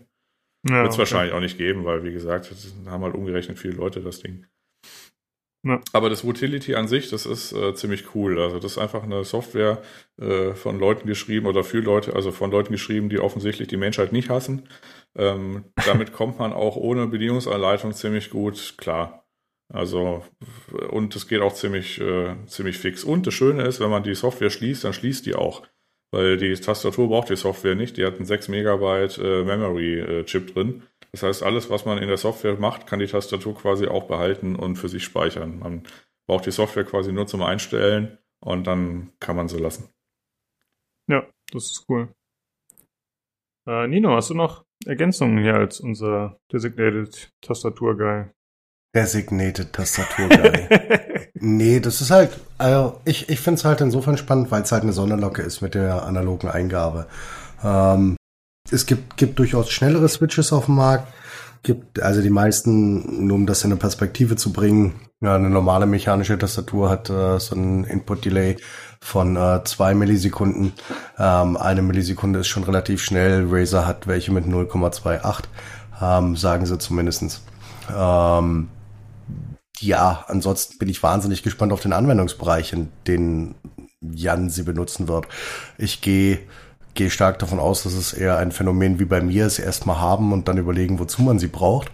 Ähm, mir hat sie an optisch hat sie mir schon schon schon sehr gefallen und das Stream gestern war schon war schon sehr schick und sehr sehr witzig.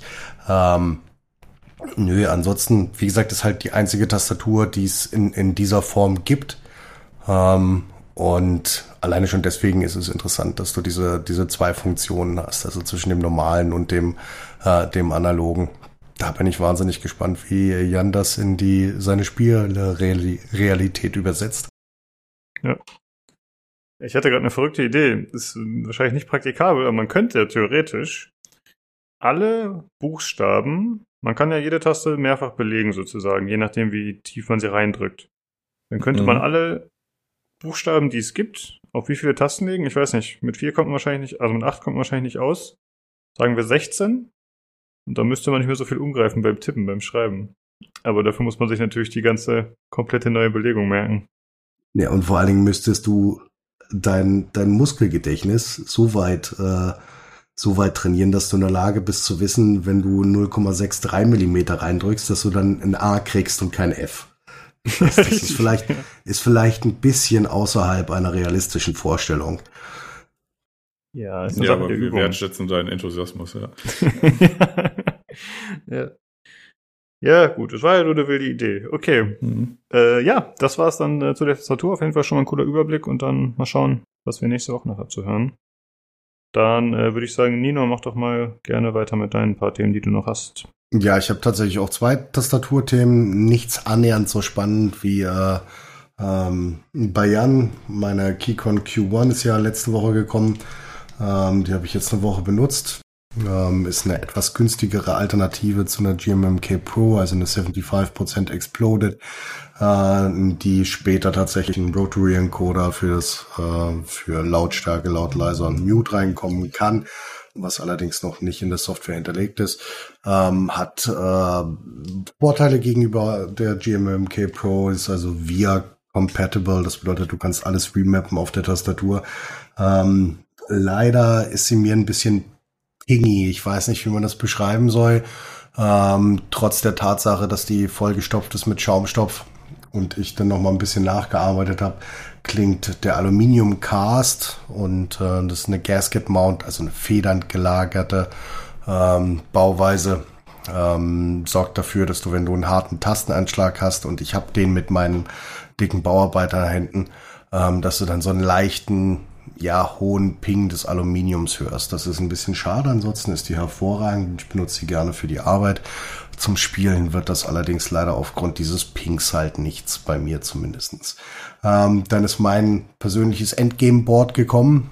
Ähm, das äh, CFTKB Mysterium. Das ist quasi, wie soll ich das, wie soll ich das erklären?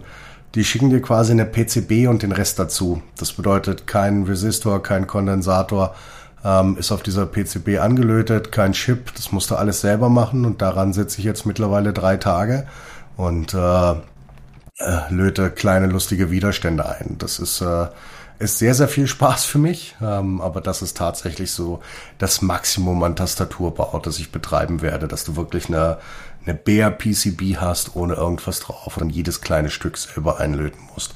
Und da sind wirklich Dinge drin, da habe ich wirklich Probleme mit meinen, wie gesagt, dicken Bauarbeiterhänden, ähm, so auf weniger als einen Zentimeter breite 26 Anschlüsse für, für ein USB äh, anzulöten, ist schon eine Herausforderung, zumindest für mich. Na, ja, dafür werden ja deine so Kinder. Entschuldigung? Deine Kinder werden ja dafür trainiert schon, ne? Dann können ja, aber denen fehlen noch die motorischen Fähigkeiten, was so lange festzuhalten, vor allen Dingen, wenn es heiß wird wie Lötdraht. Ja, okay. Ja. Aber wir arbeiten dran. ich gucke mir gerade so ein Foto an von dem Ding. Ich kriege jetzt schon Schweißausbrüche, wenn ich dann daran denken würde, diesen kleinen Kram, der da oben ist, da zusammenzulöten. Ja, das, das Witzige ist, es sind halt, das sind halt einfach 90, 90 Widerstände dabei. Und ähm, dann hast du halt den Bildguide, äh, Bildguide und da stehen halt drin, löten sie äh, äh, die 90 Widerstände ein, Zeitansatz 25 Minuten. Daran sitze ich jetzt äh, drei Tage und freue mich meines Lebens. Ja, also ähm, für die Zuhörer vielleicht nochmal, also wenn ihr so eine Taste habt, nehmen wir so, weiß nicht, F, F-Taste oder halt so eine, oder so eine, das ist eine Pfeiltaste, da steht da halt so im Wesentlichen drin, ja, und auf diesem Platz brauchst du jetzt irgendwie, weiß nicht, sechs Bauteile reinlöten. Ich so, ja. genau so. Also das ist, ist, ist auch ein offener, also das wird, wird keine schön klingende Tastatur, die hat keine Play, also ist relativ, re relativ einfach, ähm, relativ einfach aufgebaut. Aber das Bauen ist halt das, das Interessante. Deswegen sage ich, ist mein Endgame, weil am Ende, wenn du ähm, die Tastaturen, die ich normalerweise benutze, jetzt außer bei Lukas, das war auch ein bisschen mehr Arbeit, ähm, aber am Ende hast du eine Hotspot-PCB, äh, in der du Switches reinsteckst, die du vorher noch ein bisschen äh, mit, mit Fett bearbeitest, beziehungsweise halt loopst, um die ein bisschen smoother zu machen oder deinen Ansprüchen anzupassen. Ähm, hier ist das ein bisschen komplexer, was das angeht. Jo. Okay, hast du sonst noch was von uns, Nino? Ich habe bestimmt, ich habe bestimmt noch mehr. Ähm, ach ja, mein Valco-Headset, mein geliebtes finnisches Valco-Headset, ähm, hat äh, traurigerweise äh, das Zeitliche gesegnet. Ähm, nach äh, mehrerem Hin- und Herschreiben mit dem äh, Kundenservice, der sich also auch genauso gibt wie ähm, die komplette Werbemaschine der Valco äh, Website. Ähm, haben sie sich darauf geeinigt, mir einfach ein neues Headset zu schicken. Ähm, das alte darf ich dann behalten, nützt auch nichts. Ähm, also es geht halt einfach nicht mehr an. Ähm, witzigerweise, also der Bluetooth-Button geht quasi nicht mehr. Ähm, und auch Reset-Versuche und so weiter haben nicht funktioniert. Ähm, witzigerweise das ANC, also das Active Noise Cancelling, kann ich noch an- und ausmachen. Das funktioniert also noch. Ähm, man kann es aber auch nicht ähm, mehr analog benutzen. Das bedeutet, ich kann es nicht mal mehr mit einem 3.5er Klinkenstecker an den PC stecken und dann darüber hören. Das geht auch nicht mehr, weiß also kein Mensch warum. Ähm, da kriege ich ein neues, das freut mich sehr, weil ich aktuell mit einem unglaublich schlimmen Hypercloud X ähm, Wireless Headset rumlaufen muss, wenn ich arbeite. Oder sehe ich nicht nur aus wie ein äh, 25-jähriger äh, Gamer-Boy, sondern äh, es fühlt sich auch genauso an, wie als hätte ich die finanziellen Möglichkeiten eines äh, 25-jährigen Gamer-Boys. Ähm, und das ist beides sehr schlimm für mich. Ähm, ansonsten hat äh, Razer diese Woche, und da hat mich der liebe Jan voller Freude, also ich glaube auch ein bisschen aus Schadenfreude, ähm, hat mich darauf ja, angesetzt. Weiß ja, was du magst. Ja, danke dafür. Und zwar haben, haben äh, hat sich Razer gedacht, ach, wir bauen mal einen Lüfter. Und das Lüfterkonzept ist folgendes. Ähm, wir machen das im Wert von äh, äh, 3,50 Euro. Ähm, 15 Euro wäre der reine Vertriebswert. Und dann legen wir nochmal 35 Euro für den Typen drauf, der die Lüfter zu dir nach Hause liefert und dir dann noch ähm, in die Weichteile tritt, während er sie dir an der Fronttür übergibt. Also es sind 50 Euro Lüfter mit den ähm, Werten ähm, eines äh, 30 Euro Premium Lüfters ohne äh, RGB. Also jeder ähm, jeder Be Quiet, jeder ähm, Noctua und 95% aller Arctic-Fans liegen in den äh, Möglichkeiten und in den Leistungsspektren deutlich drüber, was Millimeter Wassersäule, also was statischer Druck, was äh, Luftdurchsatz angeht, ist das wirklich einfach ein grausames Produkt. Ähm, ich bin mir sicher, dass es trotzdem ausreichende Anzahlen von Menschen geben wird, die sich denken, man muss sich unbedingt einen Lüfter für 50 ein, ich wiederhole das gerne nochmal, einen Lüfter für, das traut sich nicht mal Corsair, also einen Lüfter für 50 Euro kaufen, um ihm seinem wunderschönen äh, Razer Chroma Environment hinzuzufügen, damit das einfach besser aussieht. Also die RGBs sahen jetzt auf den Fotos und in den Berichten, die ich gesehen habe, auch nicht so toll aus. Ähm, ist halt ein Ring. Ja, das kriegst du mittlerweile für 35 Euro im Zehnerpack ähm, ähm, auf Amazon von der No-Name-Brand und hast wahrscheinlich immer noch die gleichen Leistungswerte wie dieser Lüfter. Also was mich daran am allermeisten Worüber ich mich am allermeisten echauffieren könnte, sind halt die Werte, die dieser Lüfter bietet. Ist nicht mal der Preis. Wenn das jetzt ein absoluter Premium-Lüfter wäre, der entweder das eine oder das andere richtig gut kann, also entweder statischen Druck oder Luftdurchsatz, ähm, dann wäre das hervorragend. Der kann aber nur gar nichts von beiden. Und auch das schlecht. Und kostet noch zu viel. Deswegen finde ich das ein bisschen schade und es ist halt, ja, hauptsächlich auf Leute angesetzt, die wirklich ähm, sich in diesem Environment bewegen wollen und sich freuen, dass ihre Lieblings ähm, äh, Peripherie, Peripherie Plus Firma jetzt auch noch einen Lüfter anbietet, den man auch noch auf irgendwas draufhauen kann.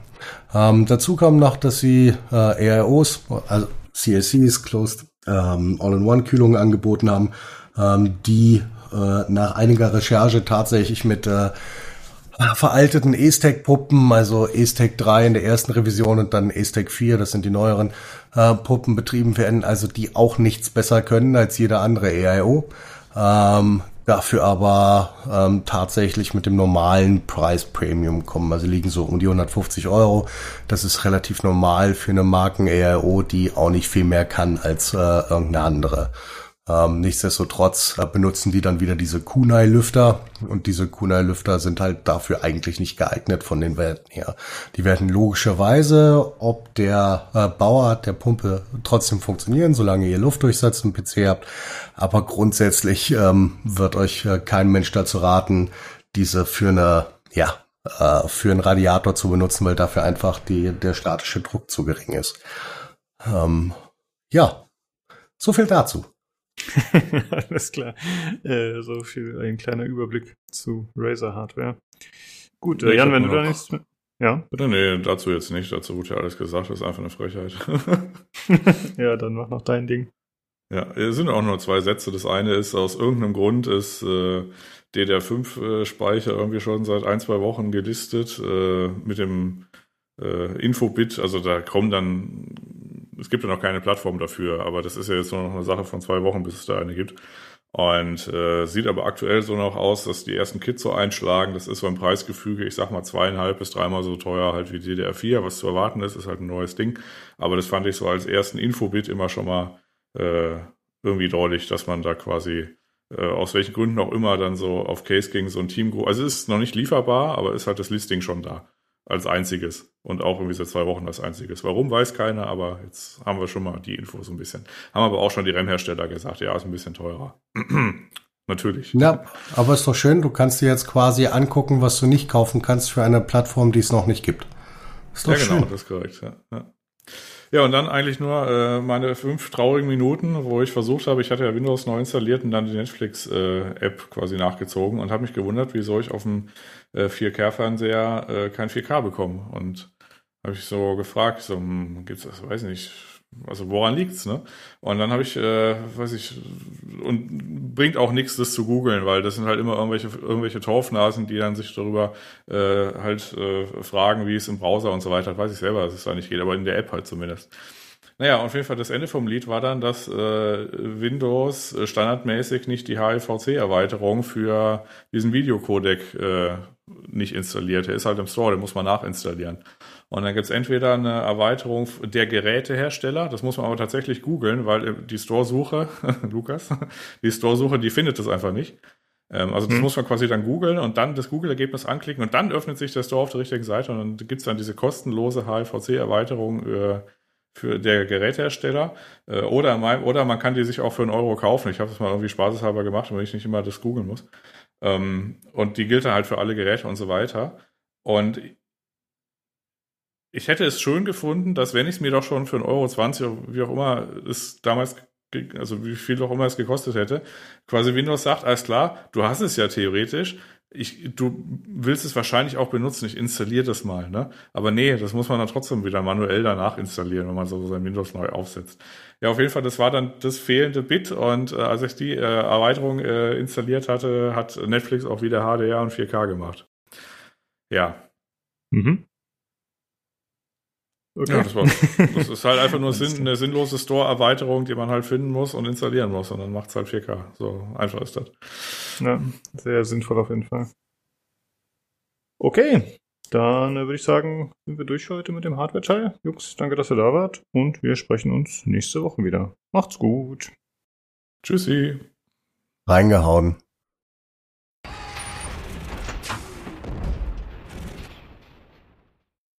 Jo, das war der Hardware-Teil und wir kommen zu den News, eher gesagt den Short News. Ich habe es vorhin schon gesagt, es gibt relativ viele Verschiebungen, die angekündigt wurden. Äh, aber erstmal gibt es ein Gerücht zu Splinter Cell.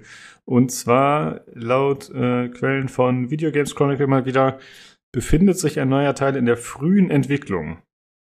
Mhm. Naja. Mal schauen, ob da was dran ist oder ob Tobi. Ich höre den Tobi schon murmeln. Lass den Tobi ran. Komm, der murmelt doch schon. Der äh, dampft doch schon vor sich hin. Ja, ja. ist, es, ist es immer noch der VR-Teil, auf den wir warten, oder was ist los? Ich habe keine Ahnung, ich weiß auch nicht. Ein neuer Teil heißt das, also das werde ich VR. Mhm, ja. Mhm, mhm, äh, ja, ansonsten gibt es noch einige andere Sachen, und zwar Äh, das Spiel The Day Before, das ist dieses Ding, was optisch schon an The Division erinnert und auch vom Setting. Das soll am 21. Juni 2022 erscheinen, wurde jetzt angekündigt. Außerdem wurde Everspace 2 verschoben auf Anfang 2023, falls ich mich hier nicht verschrieben habe, aber scheint so. Mhm. Und es ist äh, ab jetzt aber dafür im Game Pass enthalten als Early Access Variante. Äh, dann gibt's News zu Elden Ring, das wurde ebenfalls verschoben auf Februar 2022. Es soll aber ein Closed Network Test stattfinden vom 12. bis 14.11. Da kann man sich jetzt bereits anmelden. Das Problem ist, der findet nur statt für PlayStation und Xbox. Äh, okay, dann äh, gibt es noch äh, News zu Cyberpunk 2077 und Witcher 3. Die Next-Gen-Ports werden erst 2020 erscheinen, nicht mehr dieses Jahr. Ja, ja und wir. Ähm, da, da, da wollte ich mal sagen, das, da habe ich nur darauf gewartet auf die News, weil das war eigentlich logisch. Das war hm, eigentlich nur, ja. da muss man nur warten, dass, dass, dass das dies Jahr nichts mehr wird, das ist klar. Ähm, wobei Witcher 3, ähm, der, die Next-Gen-Version wird ja nicht von CD Projekt gemacht. Die äh, passiert ja bei einem externen Entwickler, größtenteils zumindest, ne? aber auch die werden ihre Zeit brauchen. Ähm, ja, aber das Cyberpunk 2070, dass sie sich da Zeit lassen nochmal, momentan ist irgendwie Sonne klar. Und ich glaube auch, solange das Ding nicht steht, die Next-Gen-Version werden wir auch von den Story-DLCs wahrscheinlich nichts hören, weil die wahrscheinlich die die Basis wahrscheinlich ist, diese Version auch so ein bisschen, wenn die alles stabilisiert haben, dass die vermute ich da auch Teile des Story-DLCs so endabzunehmen, quasi, dass die dann auch laufen, ne? Und sowas auch. Das, die werden wahrscheinlich doppelt und dreifach vorsichtig sein mittlerweile, was sie da tun. Aus gutem Grund. Hm. Ja. Also das wird alles noch ein bisschen dauern. Das denke ich auch. Wenn das mal bei der, dabei bleibt, also die haben auch kein, gut, die haben keinen Monat genannt. Das kann jetzt alles möglich 2022 werden. Mal gucken. Ne? Aber eins will noch loswerden. The Day Before. Was war das für ein verrückter Trailer? Also, der, hm. wer hat den gesehen? Nee.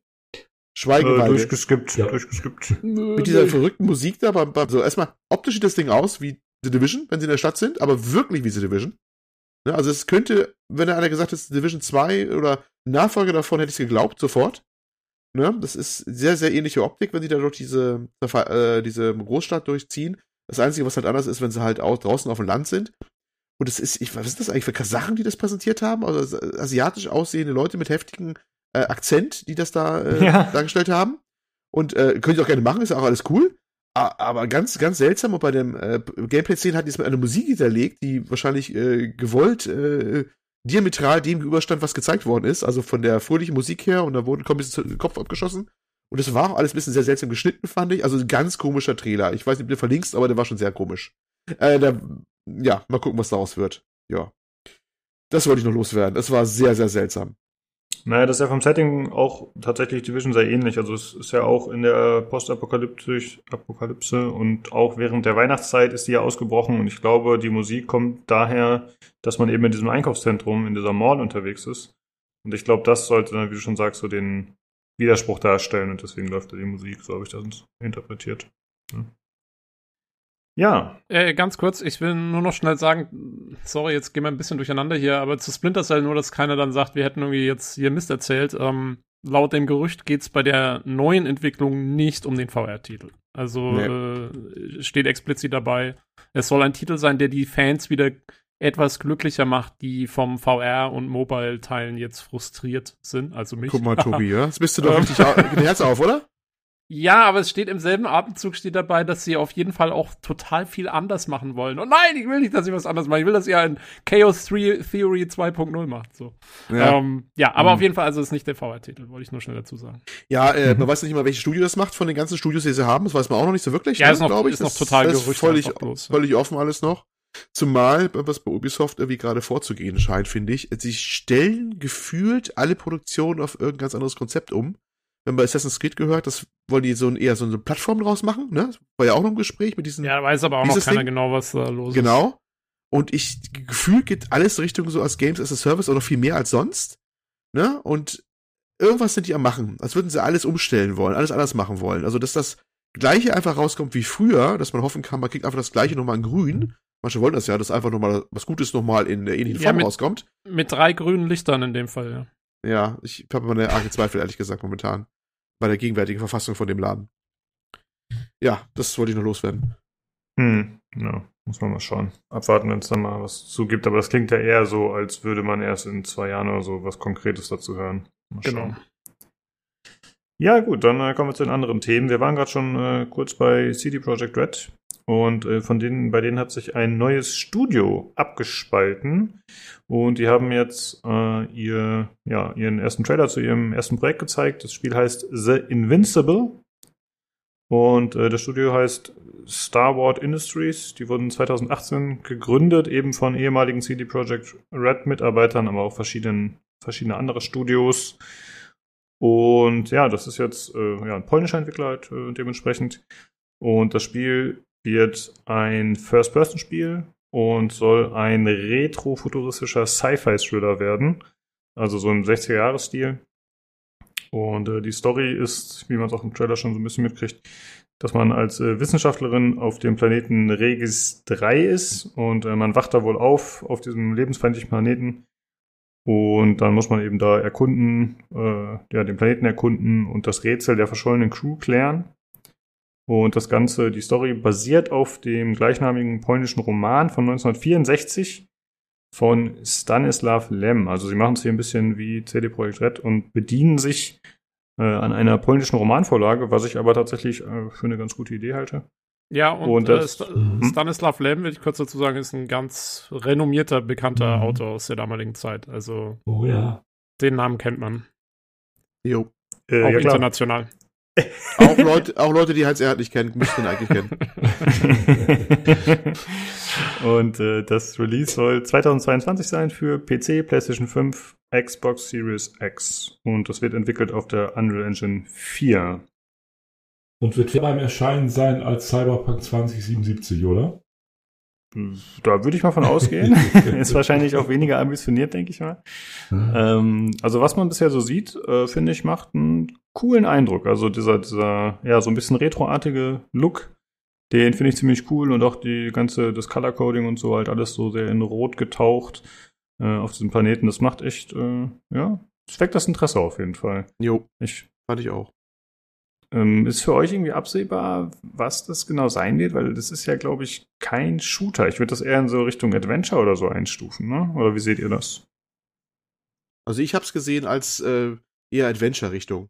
Du sollst ja auch äh, das Verschwinden von so einer Mannschaft klären und sowas, ne? Also, ja, wie viel gerade stark der Actionanteil ist. Man hat, glaube ich, einen Trailer überhaupt keinen Actionanteil gesehen, ne? Da war ja nur Mhm. so was anderes, weiß man noch nicht, keine Ahnung. Ich vermute mal eher so Adventure-mäßig, ob, ob auch noch Roleplay-Elemente oder Action-Elemente dazu kommen. I don't know. Dazu, davon war noch nichts zu sehen. Aber sonst optisch tatsächlich sehr interessant. Es hat mich ein bisschen an äh, The Outer Worlds übrigens erinnert, von der, von der Color Coding her und, und Grafik. Mhm. Also, das war ja auch so ein bisschen 60er Jahre Style, so ein bisschen so Atomic Age, so quasi und, ne? Ja, aber noch ein bisschen wesentlich, analog, aber- wesentlich äh, besser oder high, mehr High Definition. Mehr, Ja, ja, mehr High Definition, definitiv. Ja, während, ja. Äh, äh, das andere noch eher so, so comic-mäßigen Look eher rüberkam und so und auch technisch nicht so anspruchsvoll war, ist das deutlich ausgestalteter, ne? Aber es hat diesen 60er Jahre Vibe, die äh, Raumanzüge wirken so lederig ein bisschen, es ist so ganz eigener Stil, ne? Alles ist mit so einem, ja, nicht nicht hochauflösende Displays überall oder sowas, sondern eher mal ein paar Lampen und sowas, ne? Sehr, sehr dinglich fest sozusagen. Schwer zu sagen. Also wenn man noch TJ hier, wenn, man Ja, alte ja. Science-Fiction-Romane kennt, Ja. noch mit den Covern, ne? Ja. Wo große konkrete Hebel waren Ja. und leuchtende Lampen. Die Dinger meinen wir, oder? Ja, Sowas Ah, Art. das, das, das, das meint ihr wahrscheinlich. Also Metaluna 4 antwortet nicht, um jetzt ein bisschen Ja, weiter zu, genau. zu gehen. Oder die ganzen, naja, das war nicht klassisch Science Fiction, die Jack Arnold-Filme, nicht? Äh, da sind wir wieder beim Thema 3D, 3D, damals die 50er Jahre, der, aber genau, genau, ich wollte eigentlich nur recht geben. Ja, ähm, äh, also das kann man sicherlich da sehen und, und mir ist da, mir ist, mir, oh mein Gott, Leute, mir ist wirklich noch ein Titel eingefallen, den ich einfach noch mitfeiern muss. Und Lukas, vielleicht erinnerst du dich, als wir mal so ein bisschen im Vorgespräch überhaupt darüber geredet haben, was spielst du denn so, TJ? Ich habe doch so viel Zeit in No Man's Sky versenkt. Ich wollte gerade sagen No Man's Sky. Ah, Ja, ja, Farbgebung ja. Mhm. Ja, und auch, genau, auch da sagt man ja, ne, mit dieser Farbpalette, ne, dass das so diese sehr bunten äh, Science-Fiction-Filme, der eben halt so äh, 60er Jahre eben halt waren, ne, so wo man, ähm, äh, ja, genau, wo man sich dann bedient hat und äh, ja, wo ähm, in, in der Regel Aliens dadurch gekennzeichnet waren, dass sie silberfarbene Turnanzüge anhatten. Da gab es noch nicht so ganz viel Variation damals, wie, wie Tja. Außerirdische dargestellt worden sind. Ne? Aber Ja. auch hier muss man wieder sagen, wo No Man's Sky halt auch schon wirklich in eine sehr, äh, ja, nicht Comic-Richtung abdriftet, Ja. aber halt so sehr, sehr bunt ist, ist, äh, ich, Mhm. ich fand hier versuchen sie schon ein bisschen, ähm, ein bisschen geerdeter zu bleiben, so habe ich so das Gefühl. Ne? Mhm. Ja, ich habe es ja. ja. nicht gesehen, also von daher, ja, das ist bei No Man's Sky so und sieht ja mittlerweile auch doch etwas anders aus nach den fünf Jahren, aber das wollen wir nicht zum Thema oder eben ein andermal zum Thema machen gerne, äh, als noch zum Release. Ähm, da hat sich ja dann auch so ein bisschen was getan, aber die, die Tendenz bei No Man's Sky ist die, die man, ja, die ihr im Kopf habt. Also eben halt das eher bunte, das eher ein bisschen comichafte und das, was man so sagt, so seien Science-Fiction-Filme so in den 60er Jahren halt aus, ne? Äh, ich bin auch echt gespannt, Lukas. Du hast gemeint, es ist wahrscheinlich ein bisschen weniger ambitioniert. Ist das irgendwie, woran machst du das fest? Ähm, Also im Vergleich mit äh, Cyberpunk 2077. Also Ja. das wird ja nicht dieses, diese Weil- Größe haben. Ich vermute mal, das ist eine abgeschlossene Geschichte und kein Open-World-Ding. Das wäre jetzt meine Vermutung. Ich denke vermute ich auch, ja. Und das wäre auch meine große Hoffnung, weil überleg mal, also was war das Coole an Cyberpunk? Das Coole war die Hauptstory und wie die präsentiert war und wie da, wie du dich mit Leuten unterhalten hast und wie, wie toll da irgendwie die ganzen Animationen gemacht waren und das ganze Flair und so. Und äh, was ja nicht so toll war, war eigentlich so der Open-World-Ansatz davon. Ne? Der hat ja nicht so funktioniert. Und wenn sie da was machen, was so ein bisschen, vielleicht ein bisschen linearer ist, ein bisschen Mhm. kleiner aufgezogen, aber eben was dann diese Stärken mitbringt, äh, da, das würde ich ja, das würde ich total feiern. Also, das Mhm. ich, ich könnte mir sowas wie ein, weiß schon, sowas vielleicht sogar, wo gar nicht so, da muss gar nicht so viel Gameplay drinstecken. Das kann von mir aus fast so in die Richtung ähm, Firewatch oder sowas auch gehen. Ähm, wo man so ein paar kleinere Rätsel hat, vielleicht auch so ein bisschen fast so Richtung Walking Simulator. Ähm, Fände ich voll okay. Und dann eine coole Story rein, äh, to tolle Charakterinteraktionen und so, da, da, da hätten sie mich mit. Also bin ich mal gespannt. Ja, ich auch auf jeden Fall. Werden wir mal ein Hm. Auge drauf haben, Ja. dass man da vielleicht mal echtes Gameplay sieht. Wie, wie gesagt, Release soll 2022 sein. Ähm, noch als kleines Side Note vielleicht, äh, es gibt noch andere News äh, von CD Projekt Red direkt. Und zwar haben die das US-Studio Molasses Flood, Flood gekauft, äh, die zum Beispiel The Flame in the Flood entwickelt haben. Die sollen denen irgendwie in Zukunft zuarbeiten und irgendwelche Geschichten in Amerika machen. Okay, dann äh, würde ich sagen, machen wir weiter mit dem nächsten Thema Grand Theft Auto The Trilogy. Ja, Grand Theft Auto GTA äh, The Trilogy Definitive Edition. Äh, wir haben ja letztes Jahr, äh, letztes Jahr, letztes Mal äh, schon kurz drüber geredet, dass die jetzt kommt. Ähm, quasi eine geremasterte Version von GTA 3, GTA Vice City und San Andreas. Und jetzt ähm, hat äh, Rockstar einen Vergleichstrailer rausgebracht, der quasi die neue Optik direkt im Vergleich zur alten Optik zeigt. Und ähm, ja, man sieht also, die sehen schon sehr stark aufgebohrt aus. Also wenn man so die Vergleichsszenen sieht, ähm, es fällt direkt auf, ja, also die Beleuchtung wurde, ist komplett anders. Äh, Texturen sind natürlich viel besser, gerade die Skyboxen wurden auch stark verändert und es gibt Spiegelungen und zwar sehr viele Spiegelungen. ähm, also da haben sie, da haben sie ordentlich geschraubt an der Grafik, was meiner Meinung nach nicht so doll rüberkommt, sind die Figuren. Ähm, also die, finde ich, sehen in den neuen Teilen jetzt nicht so viel besser aus wie in den alten. Klar, die Modelle sind schon verbessert worden und so. Und ähm, zum Beispiel, also sie haben jetzt, glaube ich, einzelne Finger. die hatten ja früher nur so diese, diese Kellenhände sozusagen. Ähm, weiß ich aber nicht, ob die jetzt einzeln animiert sind. Das habe ich noch nicht so ganz sehen können im Trailer. Also ich weiß nicht, ob sie da an den Animationen so viel verbessern konnten. Und für mich wirken diese Figuren trotz der Überarbeitung jetzt in dieser schickeren neuen Welt irgendwie, weiß nicht, also so ganz taugt es mir nicht, weil man hat mehr so einen Uncanny-Effekt irgendwie. Also es ist, es, es passt meiner Meinung nach nicht so wahnsinnig gut immer alles zusammen und auch ja, so ein paar Überarbeitungen kann man sich, finde ich, drüber streiten, wie gut das jetzt alles so rübergekommen ist. Ähm, Im Großen und Ganzen, also sie haben gemacht, aber ähm, ja, ist Geschmackssache. Meins ist es nicht so, muss ich ehrlich sagen. Also. Ja, da muss ich bei den äh, Figuren auch äh, reingrätschen, weil da bin ich auf deiner Seite auf jeden Fall. Ich habe äh, auch dieses Gefühl gehabt, dass die irgendwie, die sehen mir zu sehr aus wie komisch zusammengedängelte Knetfiguren jetzt. Natürlich sind sie irgendwie Genau. ein bisschen besser zu erkennen und so. Und bei einigen Charakteren ist es, finde ich, auch besser gelungen als bei anderen. Äh, aber gerade alte weiße Männer haben sie irgendwie nicht so gut hingekriegt. Die sehen total komisch aus. Die hast du uns genannt. ähm, ich weiß auch nicht, also kennt ihr von Sin City den Fat Yellow Bastard oder wie der heißt, den Charakter? Nee. So sehen die teilweise ein bisschen aus, irgendwie so ein bisschen komisch deformiert und strange. Ich weiß nicht, also Ja. irgendwas hat da nicht so gut funktioniert. Und während man halt früher die, wenn man die alte Optik hat, natürlich ist die äh, objektiv gesehen viel schlechter. Aber ich finde, die hatten irgendwie teilweise ein bisschen bessere Farben, die Charaktere. Die, die sehen es teilweise so fast ein bisschen orange oder so aus, so Trump-artig. Keine Ahnung. Und irgendwie, äh, ja, man hat sich dann halt in, in seinen Gedanken das Ganze ein bisschen quasi, ja, ein bisschen vorgestellt, wie die aussehen. Aber jetzt kannst du es halt nicht mehr. Also jetzt kannst du nicht mehr interpolieren einfach im Kopf, sondern du, es ist mittlerweile so klar, wie sie aussehen. Ja, dass du es eben äh, nicht mehr in deiner Vorstellung optimieren musst oder so. Und dadurch sieht es irgendwie ein bisschen komisch aus. Ansonsten finde ich die grafischen Überarbeitungen ganz okay. Und wie gesagt, stellenweise auch die Charaktere. Aber insgesamt finde ich jetzt nicht unbedingt, dass, dass es dem Spiel so gut getan hat. Ja. Wie siehst du das, Olli?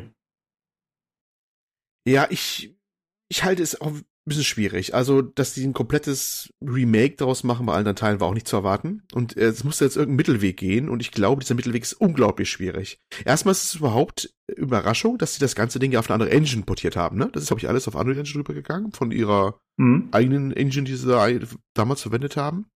Und das muss trotz allem, egal wie es jetzt aussieht, ein, eigentlich doch ein ziemlich riesen Aufwand gewesen sein. Ne, Wir hatten ja ein paar Folgen vorher mal darüber sinniert gehabt, ähm, ob das überhaupt so einfach geht, ne? Und ob das Sind wir, uns, ist. sind wir uns hundertprozentig sicher, dass das jetzt die Unreal Engine ist? Ja. Okay, also das bestätigt. Weil, ja, dann ist es echt krass, weil, ähm, weil Olli, wir haben es, glaube ich, im Discord ja schon mal geschrieben gehabt, ne, die müssen ja, also wie die diese Welten portiert haben, das können ja nicht per Hand machen. Das ist ja, da, da baust du ja wirklich das ganze Ding, da kannst du es auch gleich neu machen. Da kannst du auch ein Remake machen. Also sie müssen irgendwie, und auch wenn man jetzt diese Vergleichsbilder sieht, da sieht man ja, das ist wirklich also eins zu eins äh, schon übernommen, so mit den ganzen Assets und so. Und äh, da fragt man sich ja schon, äh, wie haben, also die müssen irgendwie was geschrieben haben, was quasi alles so die Koordinaten von jedem einzelnen Ding irgendwie übernimmt und dann da neu reinbaut oder so. Weiß ich, also Mhm. bin ich echt mal gespannt. Ich hoffe mal, die machen irgendwann ein Making-of davon. Das würde mich Ja, schon mal also es interessieren. ist bestätigt, ich habe nochmal parallel hier nach, hab das Tastaturklappern gehört, nochmal nachgeschaut. Ja, es ist bestätigt, das ist äh, Unreal Engine 4, also Unreal Engine 4. Ja. Ähm, definitiv, die haben das darauf umge umgezogen, was auch viele überrascht, auch überhaupt ist, schon, allgemein. ist schon echt, also ich hoffe mal, Und- da gibt es irgendwann ein Making-of dazu. Das würde mich Ja. wirklich interessieren, wie sie es Ähm, gemacht haben. Mich überrascht das auch. Ich, ich finde es stellenweise ist ganz gut gelungen, manchmal eher auch so weniger. Ich würde es aber bevor der finalen Beurteilung nochmal live und eine Farbe sehen wollen. Ansonsten finde ich schon ganz interessant irgendwie, dass sie es gemacht haben. Ähm, Rockstar ist eine, ist eine Bude, die ist schwer zu durchschauen, was sie eigentlich wollen, ne? Weil sie haben in letzter Zeit nicht wieder viel Interesse mehr gezeigt an Singleplayer-Geschichten, ne? Sie haben ja ihr, ihre goldene Kuh vor allem äh, mit GTA Online ähm, das Red Dead Online nicht ganz so arg, glaube ich, eingeschlagen. Das, das GTA Online ist immer noch bedeutender und da verdienen sie halt Schweinekohle mit. Ähm, aber man kann es immer schlecht sagen, weil von einem großen Singleplayer-Titel zum nächsten vergehen auch Jahre, bis sie sowas fertig haben immer. Aber sie haben ja, glaube ich, den DLC von äh, Grand Theft Auto 5 äh, ge- gecancelt gehabt irgendwie, ne? Weil lohnt sich nicht mehr, braucht man nicht mehr machen, so nach dem Motto. Und das war schon so eine deutliche Rückstufung des Singleplayer-Contents. Und jetzt haben sie quasi ein bisschen revived zumindest wieder mit diesem Remaster. Das ist eigentlich interessant, dass sie das gemacht haben. Ne? Ähm, auch wenn sie es in der jetzigen Form getan haben, was ja nicht so vielleicht die, äh, ja, wo noch ein bisschen über die Qualität sprechen oder so oder drüber sinnieren, ne? wie aufwendig das ist oder nicht aufwendig ist, aber es ist, die müssen ja schon einiges im Vorfeld gemacht haben, dass sie technisch das einfach so umziehen können und das ist schon beeindruckend irgendwie. Ne, ob das jetzt künstlerisch so alles passt, ist eine andere Frage. Was mich viel mehr interessiert eigentlich bei der Geschichte, gerade bei äh, Vice City, und da habt ihr ja letzte Folge, wo ich nicht dabei war, ja auch drüber sinniert, warum die Leute auch das Ding so toll finden. Und dann kommen wir wieder zu den weißen alten Männern, äh, nämlich äh, die 80er Jahre hier, Vice City, ne? und die Musik dazu, ob sie die ganzen Musiklizenzen wieder bekommen haben. Das würde Ja. mich interessieren, weil das ist die erste Frage, noch bevor der ganzen Grafik, die ich mir gestellt habe, ist, habt ihr die Musiklizenzen alle wieder bekommen? Ja, und das, das weiß Ding auch, lebt davon, wie sonst was. das weiß auch, glaube ich, noch keiner. Ich habe den, weiß gar nicht mehr, Games Aktuell Play Podcast, irgendeinen von den Computech Podcasts gehört, wo die auch drüber gesprochen haben und die hatten auch keine Ahnung. Die ähm, haben auch gesagt, naja, muss man. Aber die hat es allerdings auch nicht so interessiert, anscheinend. Ich glaube, das war Aber- der Games Aktuell Podcast, kann das sein? Das kann gut sein, ja. ja glaub, Ähm. Ja, und die wussten es jetzt auch noch nicht. Also ähm, ich glaube, da ist einfach noch keine Info raus dazu. Muss man abwarten. Hm. Aber Ja. wir wissen andere Sachen äh, neben der Grafik. Ähm, wir wissen, dass sie zum Beispiel die Steuerung optimieren und mehr an GTA 5 ausrichten wollen. Also äh, quasi die ganze Zielmechanik, ähm, wie, wie die Waffen gehandelt sind, wie äh, halt hier so UI funktioniert mit, mit ähm, diesen Auswahlrädchen und so. Das soll also neu designt werden für das Spiel. Ähm, sie wollen die Minimap überarbeiten mit GPS und so, dass das alles ein bisschen moderner rüberkommt.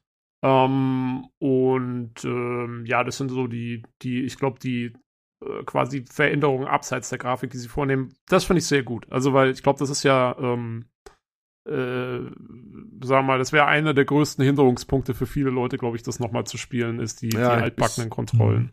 Ich sag nur, die paar, paar Missionen entschärfen. Habt ihr aber auch schon letzte Folge drüber gesprochen. Ich sag nur diese Modellhelikopter-Missionen in Vice City oder sowas. Ja, ne? also Ja, ob sie jetzt die Missionen müssen sie echt entschärfen, mal entschärfen, mal gucken. Oder Ob sie das ich weiß es nicht. Ob sie das machen, weiß ich nicht, aber was sie auf jeden Fall äh, vorhaben, ist, äh, sie wollen Checkpoints einrichten, so dass du die Mission direkt wieder starten kannst, wenn du gestorben Da bin bist. ich mal gespannt, weil da, da hat sich damals auch rausgekickelt. Das weiß ich noch. Da war es dann auch vorbei. Was ja mal schade ist. Ich bin eigentlich echt geneigt, mir das Ding zu holen. Das kommt ja schon im November übrigens raus, ne? Allerdings zum Hm. Vollpreis. Aber gut, immerhin drei Teile und äh, ja. Ist das, Genau. Kann man jetzt wieder so oder so bewerten. Ich meine, bei Mass Effect ist der Aufwand jetzt höher oder nicht höher. So rein optisch ist das manchmal. Hm. ja, bei, bei, beim, äh, ich würde sagen, zwar optisch waren die Fortschritte vielleicht bei Mass Effect größer, bei dem Remake, oder Entschuldigung, Remake, nein, Remaster. Ähm, aber die haben die gleiche Engine beibehalten. Aus gutem Grund, damit der Aufwand nicht so hoch wird, ne? Bei den Mass Effect-Dingern. Ja, ich würde auch nicht sagen, dass es so, dass Ja. es bei Mass Effect wirklich größer ist. Äh, Der Unterschied äh, ist einfach ein bisschen anders. Ich finde, bei Mass Effect hat es besser gepasst, ganz ehrlich. Also, Ja, da, ja. ich meine, ist jetzt, dieses Mass Effect ist auch noch nicht so alt, ähm, wie, wie die Ja, ja. die alten. Ähm, aber du hast recht, es kommt raus äh, am 11.11. Ähm, zu- für die Faschenbots noch da draußen. Ähm, und ähm, kommt raus für PS4, PS5, Xbox One und X, Switch und PC, also für alles, was zurzeit so Mhm. gängig ist eigentlich. Ähm, wobei am 7.12. noch physische Konsolenfassungen erhältlich sein werden. Äh, falls jemand wirklich was unter Christbaum legen will. Und wie du sagst, Vollpreis, ne? Also Mhm. darfst, du, darfst du ordentlich blechen für die Dinger. Ja, eine Anmerkung noch, äh, beim PC wird es nur für den Rockstar Games Launcher kommen. Das heißt, Na klar, äh, ja, das ist. ist ach ja so, logisch. ist das klar? Aber Also kamen ich glaub- die nicht auch noch für Steam, die letzten Teile, immer GTA? Ja, aber du, ja, aber du brauchst zu Steam dazu immer den Rockstar Launcher doch dazu. Ja, ne? ja, aber das gibt's jetzt, glaube ich, gar nicht mehr bei Steam. Ach so, okay. Oh. So habe ich es zumindest verstanden, ja. Ist Ja. das so? Sicher? Mhm.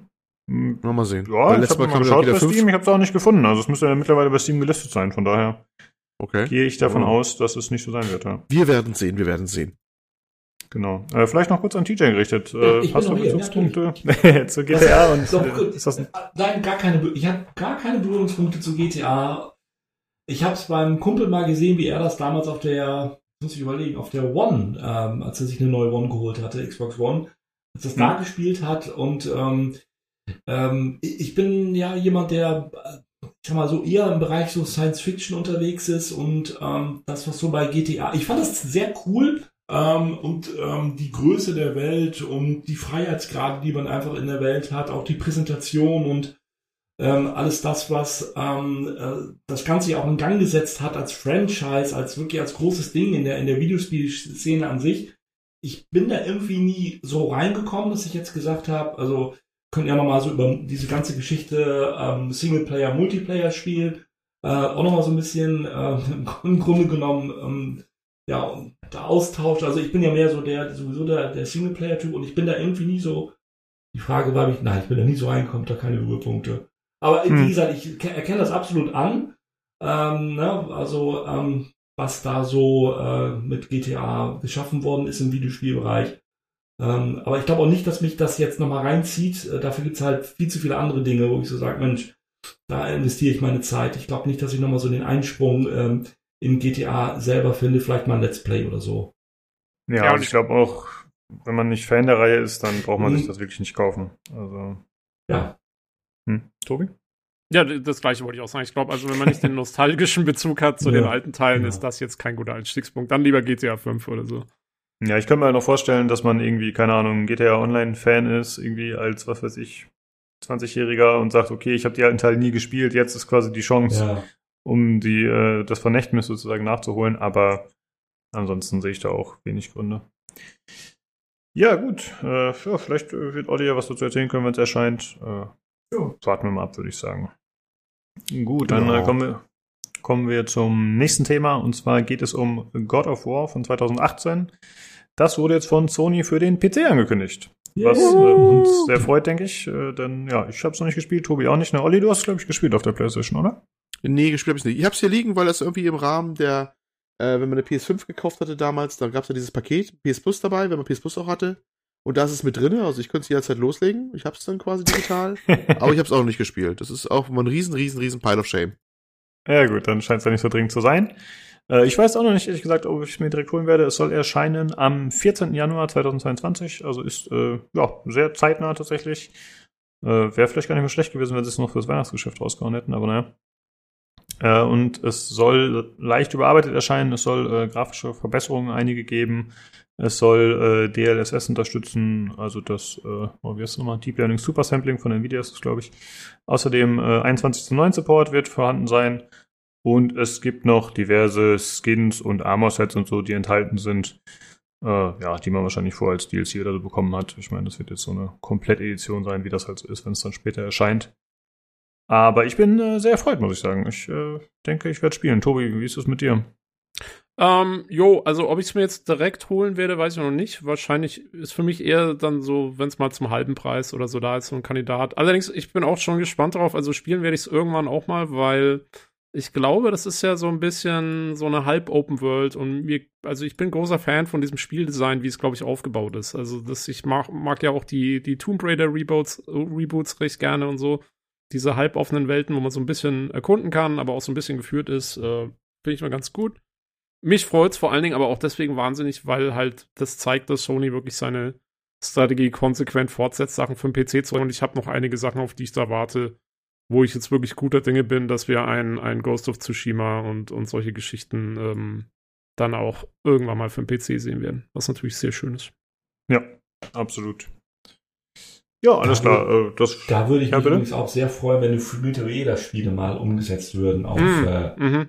weg von der von PlayStation Exclusive. Ich meine, gut, mit seinem neuen Spieler ist er jetzt, äh, das, Studio Gen Design hat ja bei Epic äh, ja einen Vertrag oder, oder eine Kooperation oder wie auch immer. Das heißt also, das nächste Spiel wird mit Sicherheit nicht mehr Sony exklusiv werden, vielleicht eher sogar PC exklusiv, wer weiß. Aber eben halt die drei ersten Spiele. Ne? Das äh, wäre schon etwas. Äh, äh, also, ich meine, man weiß ja, wie gut ein Shadow of the Colossus beispielsweise als Remaster tatsächlich ausgesehen hat und äh, ähm, das dann ähm, mal komplett äh, auf der PC-Plattform irgendwo äh, ja, spielen zu können, das wäre das wäre natürlich schon schön. Obwohl ich glaube, das wird nicht so schnell passieren irgendwie. Das äh, hm. habe so das Gefühl, dass äh, Sony da einfach drauf sitzt auf diesen drei Titeln und ähm, ja, ich meine, Ico ist ja nun auch schon eine ganze Zeit her und da hat sich ja noch nie mal irgendwie ein Gerücht ergeben, dass das mal auf einem PC beispielsweise portiert wird, ne? So. Ja, ich habe auch den Eindruck, dass Sony eher, wenn ihre Eigenmarken bringen will und dann eben halt Ja. die aktuellen Ja. AAA-Sachen mehr oder weniger, die halt zwei, drei Jahre alt sind. Ja. Genau, das ist äh, bei den Spielen dann wahrscheinlich leider keine Priorität. Da kann man halt höchstens drauf hoffen, dass dann irgendwann irgendwelche Verträge auslaufen oder so. Und dass es dann aus dem Grund vielleicht für den PC Ja, kommt. ach, weißt du, also ich meine, Final Fantasy, das, die ganzen Final Fantasy Spiele kamen auch dann irgendwann mal zwölf Jahre später oder 15 Jahre später oder so auf PC. ähm, würde ich jetzt nicht ausschließen. Vor allen Dingen, also wenn es ein neues Spiel gibt aus der Richtung von dem Typen oder so, wie du gerade gemeint hast, Mhm. äh, vielleicht handelt es irgendwas aus, dass das kurz vorher auch so ein bisschen marketingtechnisch oder so, äh, man weiß Da habe ich aber immer noch die Qual der Wahl, weil äh, wenn man Ico und Shadow of the Colossus als stereoskopisches 3D-Spiel spielen möchte, dann ist man ja auf die PlayStation 3 angewiesen. Ja, da sind wir wieder beim Stichwort 3D. Wenn er mich einlädt, dann fällt das mindestens dreimal in irgendeinem Podcast. ja, und jetzt ist wahrscheinlich schon das fünfte oder sechste Mal, aber es ist ja so, die PlayStation 3 war damals die 3D-Konsole 2011, 12, so in diesem Zeitraum und da gab es ja dann wirklich das Vergnügen mit den HD-Remaster-Versionen von Ico Shadow of Colossus. Gab ja so einen Doppelpack, dass man sie auf Stereoskope spielen konnte. Und ich muss ganz ehrlich sagen, ähm, das sieht schick aus. Ne? Auch wenn man die Grafik natürlich nicht mehr mit einer ganz aktuellen, wie könnte es auch anders sein, vergleichen kann, aber diese zusätzliche Tiefe, die man bekommt im Design und in den Design-Elementen, ähm, Das äh, ist, finde ich, schon für mich auf jeden Fall ein, ein, deutlicher Mehrwert an der Stelle, weil man bekommt halt eine andere Perspektive nochmal auf äh, diese ganze sowieso ziemlich äh, eindrucksvolle Architektur, äh, die die äh, Fumito Ueda-Spiele, die beiden dann ähm, ja, äh, hatten ne? und äh, die dort entwickelt worden ist. Also das ist schon echt schick. Hm. Ja, so. vielleicht hast du ja Glück, dass es äh, dennoch ja. auf den PC kommt. Ja. Äh, bleib ja. stark, halte glaub, durch. Ich glaube glaub da nicht in stereoskopischen Gardinen, das Thema ist ja wieder durch. So. Nee, das aber, nicht. Das aber immerhin, genau. Ja. Ja, okay, dann kommen wir zum äh, nächsten Thema und zwar geht es um äh, mein Liebling äh, Darkest Dungeon, genau gesagt den zweiten Teil Road of Ruin. Da wurde jetzt äh, endlich, nach langer Zeit, ein neuer Trailer veröffentlicht. Ich habe vor ein paar Wochen auf dem Discord geschrieben, vor so ein, zwei Wochen, ey, was ist eigentlich mit Dark Dungeon 2 so? Das kann doch nicht sein. Und auf einmal kommt ein Trailer, richtig cool. Und zwar ist es der Early die Access hören uns, Trailer. Die hören uns, ich sag's dir, die hören unseren Podcast. genau, ja, Red Hook, äh, der Entwickler, hört bei uns zu. Äh, ja, das ist der Early Access Trailer. Und äh, vielleicht erzähle ich das direkt anfangs. Es sieht so aus, dass das Spiel ab dem 26.10. über den Epic Games Store verfügbar sein wird, als Early Access Version. Aber sobald dann Version 1.0 erscheint, wird es auch bei Steam verfügbar sein. Ja, hm, das heißt, wenn man jetzt vorab spielen will und sich vielleicht auch einbringen will mit äh, in den Entwicklungsprozess oder zumindest Feedback geben will an die Entwickler, dann müsste man leider, oder was heißt leider, dann müsste man halt die Epic Games Store Version spielen. Ja, aber zum Trailer selbst. Äh, man hat ja vorher, glaube ich, nur einen Trailer gesehen, einen Teaser-Trailer und einen Trailer und da war wirklich so kaum Gameplay drin und man hat eigentlich kaum was gesehen, was abseits von Cinematic war und jetzt sieht man auf einmal relativ viel, was ziemlich cool ist. Äh, man sieht das, was sich vorher schon mal auf einzelnen Screenshots angedeutet hat. Die Charaktere sind zwar die gleichen, also die gleichen Klassen, die man auch aus dem Vorgänger kennt, aus dem Hauptspiel. Hm, allerdings mhm. wurde der Stil so ein bisschen umgewandelt. Mhm. Äh, der erste Style war ja noch so ein bisschen Chibi-artig, sag ich mal. Also die Charaktere waren trotz des düsteren Stils äh, so sehr gedrungen und äh, mhm. wirkten fast wie Kinder von den Proportionen. Und jetzt ist es halt so, dass tatsächlich alles ein bisschen äh, erwachsener gestaltet ist in der Hinsicht. Hm, was aber, finde ich, gut umgesetzt ist. Also ich habe da schon ein bisschen kritische Stimmen zugesehen, aber ich finde, es macht einen guten Eindruck. Ähm, dazu sind die Animationen und die Grafik deutlich aufwendiger. Ähm, also da sieht man schon, dass da einiges in Aufwand reingeflossen ist. Äh, das war ja im ersten Teil waren das so ja, Stop-Motion, sag ich mal, oder halt so ja. bewegte Bilder, mehr oder weniger. Ja. Und das ist jetzt zwar immer noch, aber mit deutlich mehr Animationsstufen und generell anscheinend auch einfach mehr Animationen insgesamt. Hm, das, das Gameplay. Ja. ja. sorry, das war einer der Gründe, warum ich den ersten doch nicht mir zugelegt habe, weil ich irgendwie so dachte, ähm, das könnte schnell langweilig werden. Ne? So, ähm, wenn man so mal sich ein Let's Play angeguckt hat, äh, weil die Animationen doch wirklich sehr sehr repetitiv aussahen an der Stelle. Und da dachte ich, gut, ähm, hat natürlich andere Qualitäten, muss ja nicht immer alles über perfekte Animationen ablaufen, aber wenn das jetzt ein bisschen ähm, ähm, interessanter, abwechslungsreicher an der Stelle gestaltet ist, dann, ähm, ja, dann ist das gerade sehr interessant, was du sagst. Das werde ich auf jeden Fall im Auge behalten. Äh, ja, muss man im Trailer schauen. Also ich weiß jetzt nicht, also es ist jetzt immer noch natürlich äh, nicht die Qualität irgendwelcher AAA-Games, also bei weitem nicht, ne? Wenn man jetzt sagt, okay, ja, ich will äh, eine krasse Präsentation optisch, dann kann das immer noch gut sein, dass es nicht für Leute ist. Also der Stil orientiert sich ganz klar am Vorgänger optisch mit äh, ja, ja. Äh, dicken Outlines, viel schwarz und düster und Comic-Stil. Ähm, ja, aber auf jeden Fall merkt man, dass mehr reingeflossen ist die Atmosphäre fand ich kam aber schon ganz gut rüber, ne? Also auch beim mhm. ersten so im Trailer und äh, dem, was ich gesehen habe, wie gesagt, da war ich nur so kurz davor, ah, machst das doch mal. Und wenn er mir in, im Sale über den Weg gelaufen wäre, hätte ich das wahrscheinlich auch gemacht, aber ich habe es dann irgendwie wieder aus den Augen verloren. Also von daher jetzt ein guter Hinweis an der Stelle, ähm, da mal ein Auge drauf zu werfen und vielleicht auch mal den ersten Teil nochmal wieder irgendwann mitzunehmen. Hm, ja. Schön. Es ist halt boxschwer, ne, der erste Teil, muss man sagen. Also da äh, muss man sich bewusst sein, dass es viel Grind ist und äh, okay. dass man auch, äh, ja, dass man viele Einheiten, viele der Charaktere verliert. Äh, ich habe es bis heute nicht durchgespielt, muss ich zugeben.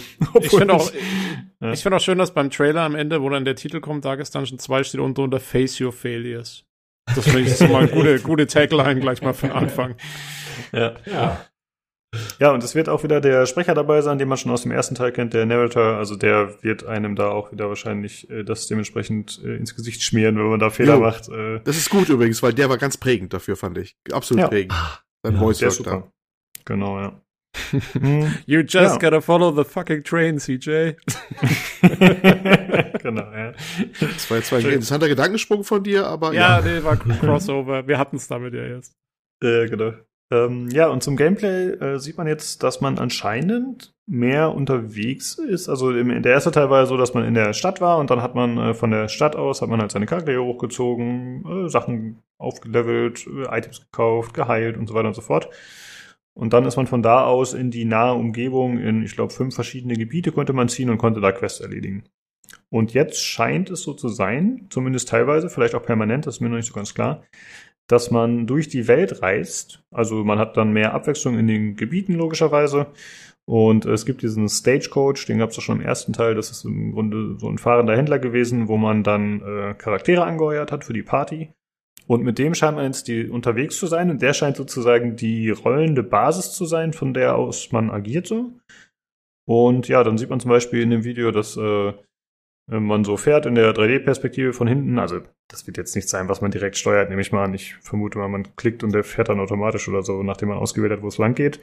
Aber das ist halt interessant, dass man eben wählen kann, teilweise, wo es lang geht. Also da gibt's halt, äh, willst du den Weg links oder rechts wählen?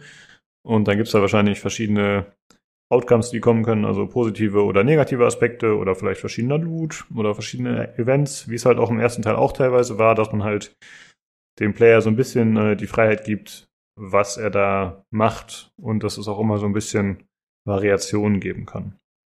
Ich und finde ja, übrigens, hm? ich finde, die, die, wenn, wenn der mit diesem Stagecoach da durch die Welt fährt und das, das ist ja so wie so halb 3D dann sozusagen. Also es ist immer noch dieser Comic-Look und so, aber es ist eigentlich halt in 3D, wie der da so fährt. Ähm, also wie in, fast wie in einem Rennspiel sieht es ja aus oder so halt, wo man Ja. das Ding von hinten sieht. Das finde ich sieht extrem cool aus. Also ich finde das, ähm, diese Mischung aus diesem 2D-Comic-Spiel, aber dann irgendwie diesem 3D-Rumfahren, äh, hat irgendwie was, finde ich. Das ist, kennt man auch Ja. so, kenne ich jetzt so von keinem anderen Spiel, was das so machen würde irgendwie. Ja, auf Anhieb fällt mir auch ganz ein, aber genau, das ist auf jeden Fall eine Neuerung, dass es eben 3D-Elemente gibt. Ich glaube ehrlich gesagt, alle Charaktere sind sogar in 3D. Also die Kämpfe sind wieder in der 2D-Ansicht, aber es gab auch den ersten Trailer in der Cinematic war auch äh, in 3D. Ich glaube, das sind tatsächlich 3D-Modelle, aber 100 Pro bin ich mir nicht sicher. Ja, ich glaube auch, weil man sieht auch, glaube ich, einmal, wie der sein Schwert so über die Schulter nimmt und dann nimmt er das vor sich und dann ist es hinter ihm und so. Das sieht so aus, als wäre es eigentlich mit einem 3D-Modell gemacht, aber dann quasi umge, also Mhm. mit so einer Art Supercell-Shading so überzeichnet oder so. Mhm. Ja. Und ja, wie gesagt, das Ganze wird äh, optisch auf jeden Fall deutlich krasser präsentiert. Äh, Gerade die Beleuchtung finde ich teilweise ziemlich nice. Man sieht so eine Stelle, wo die gemeinsam an einem Feuer sitzen. Das gab es beim ersten Teil auch, dass man halt zwischendurch gerastet hat äh, während irgendwelcher Kämpfe oder während man unterwegs war und dann da äh, dafür gesorgt hat, dass Charaktere sich heilen oder dass halt die Stimmung wieder besser wird und so. Und ja, das scheint hier wieder ein Aspekt zu sein, wobei ich schon weiß, das haben sie vorher schon relativ früh angekündigt, dass äh, viele Elemente sich ändern werden. Also es wird jetzt nicht einfach nur die Fortsetzung der ganzen Konzepte sein, die man aus dem ersten Teil kennt, sondern dieses äh, ganze System mit dem Wahnsinn und so, das äh, wurde, glaube ich, komplett überarbeitet. Da muss man dann mal schauen. Ich habe schon heute gesehen, zufällig auf YouTube, dass äh, das erste Gameplay für Montag zu erwarten ist von irgendwelchen Let's Playern. Ich muss mal schauen, ob ich mir das kneife, aber das dauert ja eh noch ewig, bis das Spiel erscheint. Ich glaube, ich bin dann zu neugierig und werde es mir trotzdem anschauen und mich ein bisschen spoilern. Aber ich will es halt auch sehen. Ja. Hm, Jetzt muss ich mal gucken, hatte ich sonst was notiert im Doc? Äh, nee, das war's. Äh, ja, ich bin auf jeden Fall gehypt und ich hoffe, dass äh, das gut wird, was sie da machen, aber es macht einen guten Eindruck. Also Review von dir. Können wir erwarten. Ja, auf jeden Fall, definitiv. Also wenn, wie gesagt, ich warte auf die 1.0-Version. Ich äh, will es mir ehrlich gesagt nicht kaputt machen, indem ich schon die unfertige Version übermäßig spiele und dann Mhm. irgendwann äh, keine Lust mehr habe, sozusagen das noch wirklich zu spielen, die finale Version. Ich versuche jetzt halt echt immer von Early Access die Finger wegzulassen, habe ich ja schon Mhm. öfter gesagt. Ja. Mhm. Ja, dann äh, würde ich sagen, äh, kommen wir zu dem Hauptthema, wegen dem äh, TJ hier ist. und zwar Echt? Jet the Far Shore.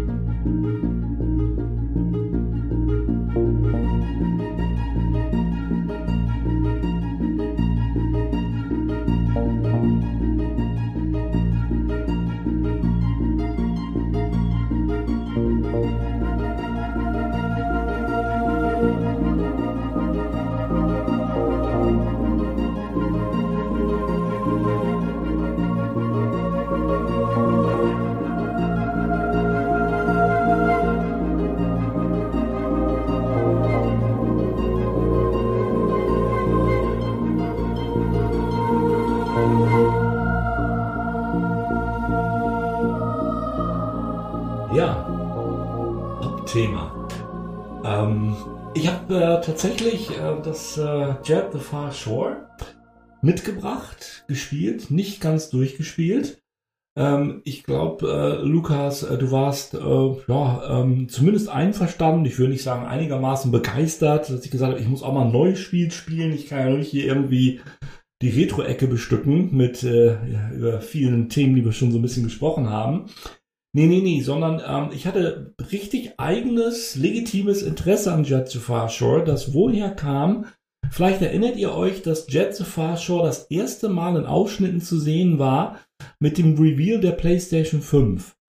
Ähm, mhm. Vor, ja, wann war das? Irgendwie vor anderthalb, zwei Jahren oder so. Ich weiß gar nicht, wann das erste Mal äh, der Reveal-Trailer äh, von Sony zur PlayStation 5 ähm, ähm, dass der das erste Mal im Internet auftaucht und kurz danach, glaube ich auch, ich weiß nicht, ob es in diesem Trailer war, aber da tauchte zumindest, also wie ich es mitbekommen habe, äh, Jet the Far Shore auf. Dachte halt damals, dass das halt eventuell schon ein PlayStation 5 exklusiver Titel sein würde, aber relativ schnell war auch klar, auch für die PlayStation 4. Und ähm, natürlich, Gott sei Dank, jetzt auch, ich kann es auf einer PlayStation 4 auch spielen, habe es auf dem PC gespielt, habe mir, glaube ich, eigentlich schon mal gesagt, extra den Epic Launcher dafür auch dann installiert runtergeladen. Ich mochte dieses Spiel oder das Interesse wurde geweckt, weil ich mag diese äh, Exploration-Spiele. Also No Man's Sky hat mir schon ein Beispiel genannt. Ähm, und ähm, ich mag die sogar so sehr, weil ich bin, ähm, jetzt freut sich wahrscheinlich wieder Olli, äh, 1984, 85 Lucasfilm Game Rescue on the Fractalus. Ah. Ja, danke. Ich das nochmal dieses A. Wunderbar, genau.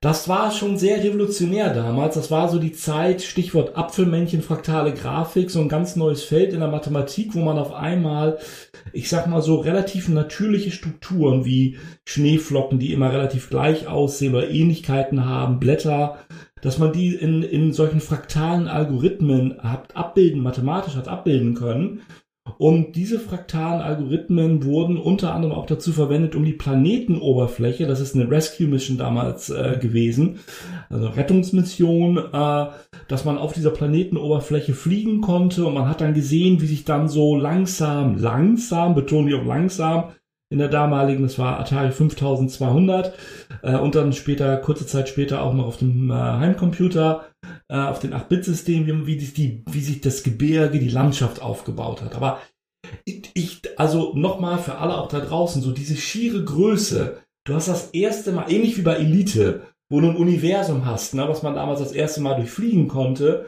und hier ein Planet, auf dem du landen konntest und wo du im Grunde genommen den ganzen Planet überfliegen konntest, der über diese Frakt, also wie gesagt, Landschaften über diese fraktalen Algorithmen erzeugt worden ist. Und dann mit dieser, mit dieser Rescue, mit dieser Rettungsmission, ich, das fand ich einfach, das, das war so ein Kosmos für mich, ne? So nach dem Motto, wie geht das, ne? Dass das jetzt so möglich ist und dass ich das spielen kann. Und ja, dann kam natürlich irgendwann mal für mich etwas später so No Man's Sky.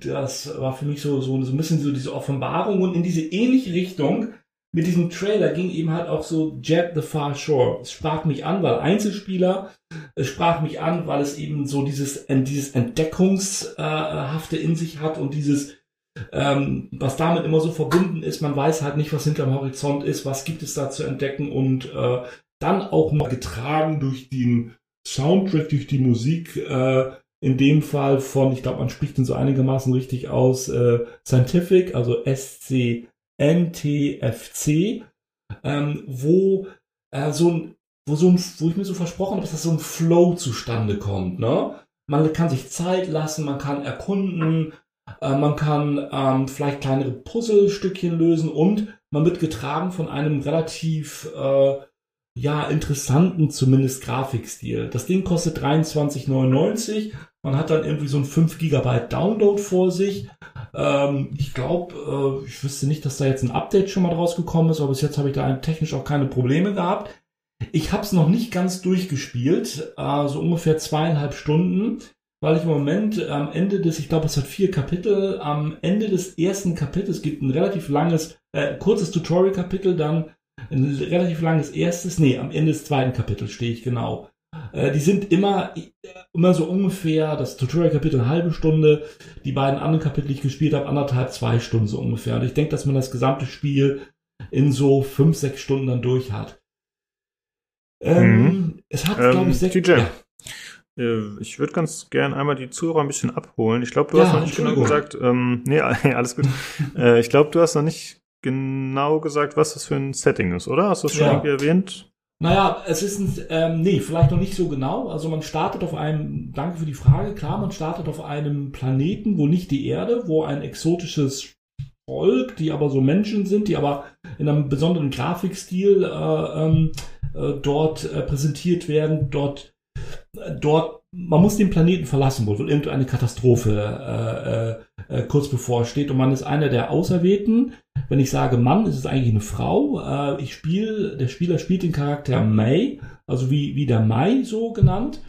Und die begibt sich mit ihrem Co-Pilot nun ähm, äh, in, eine, in eine Raumkapsel.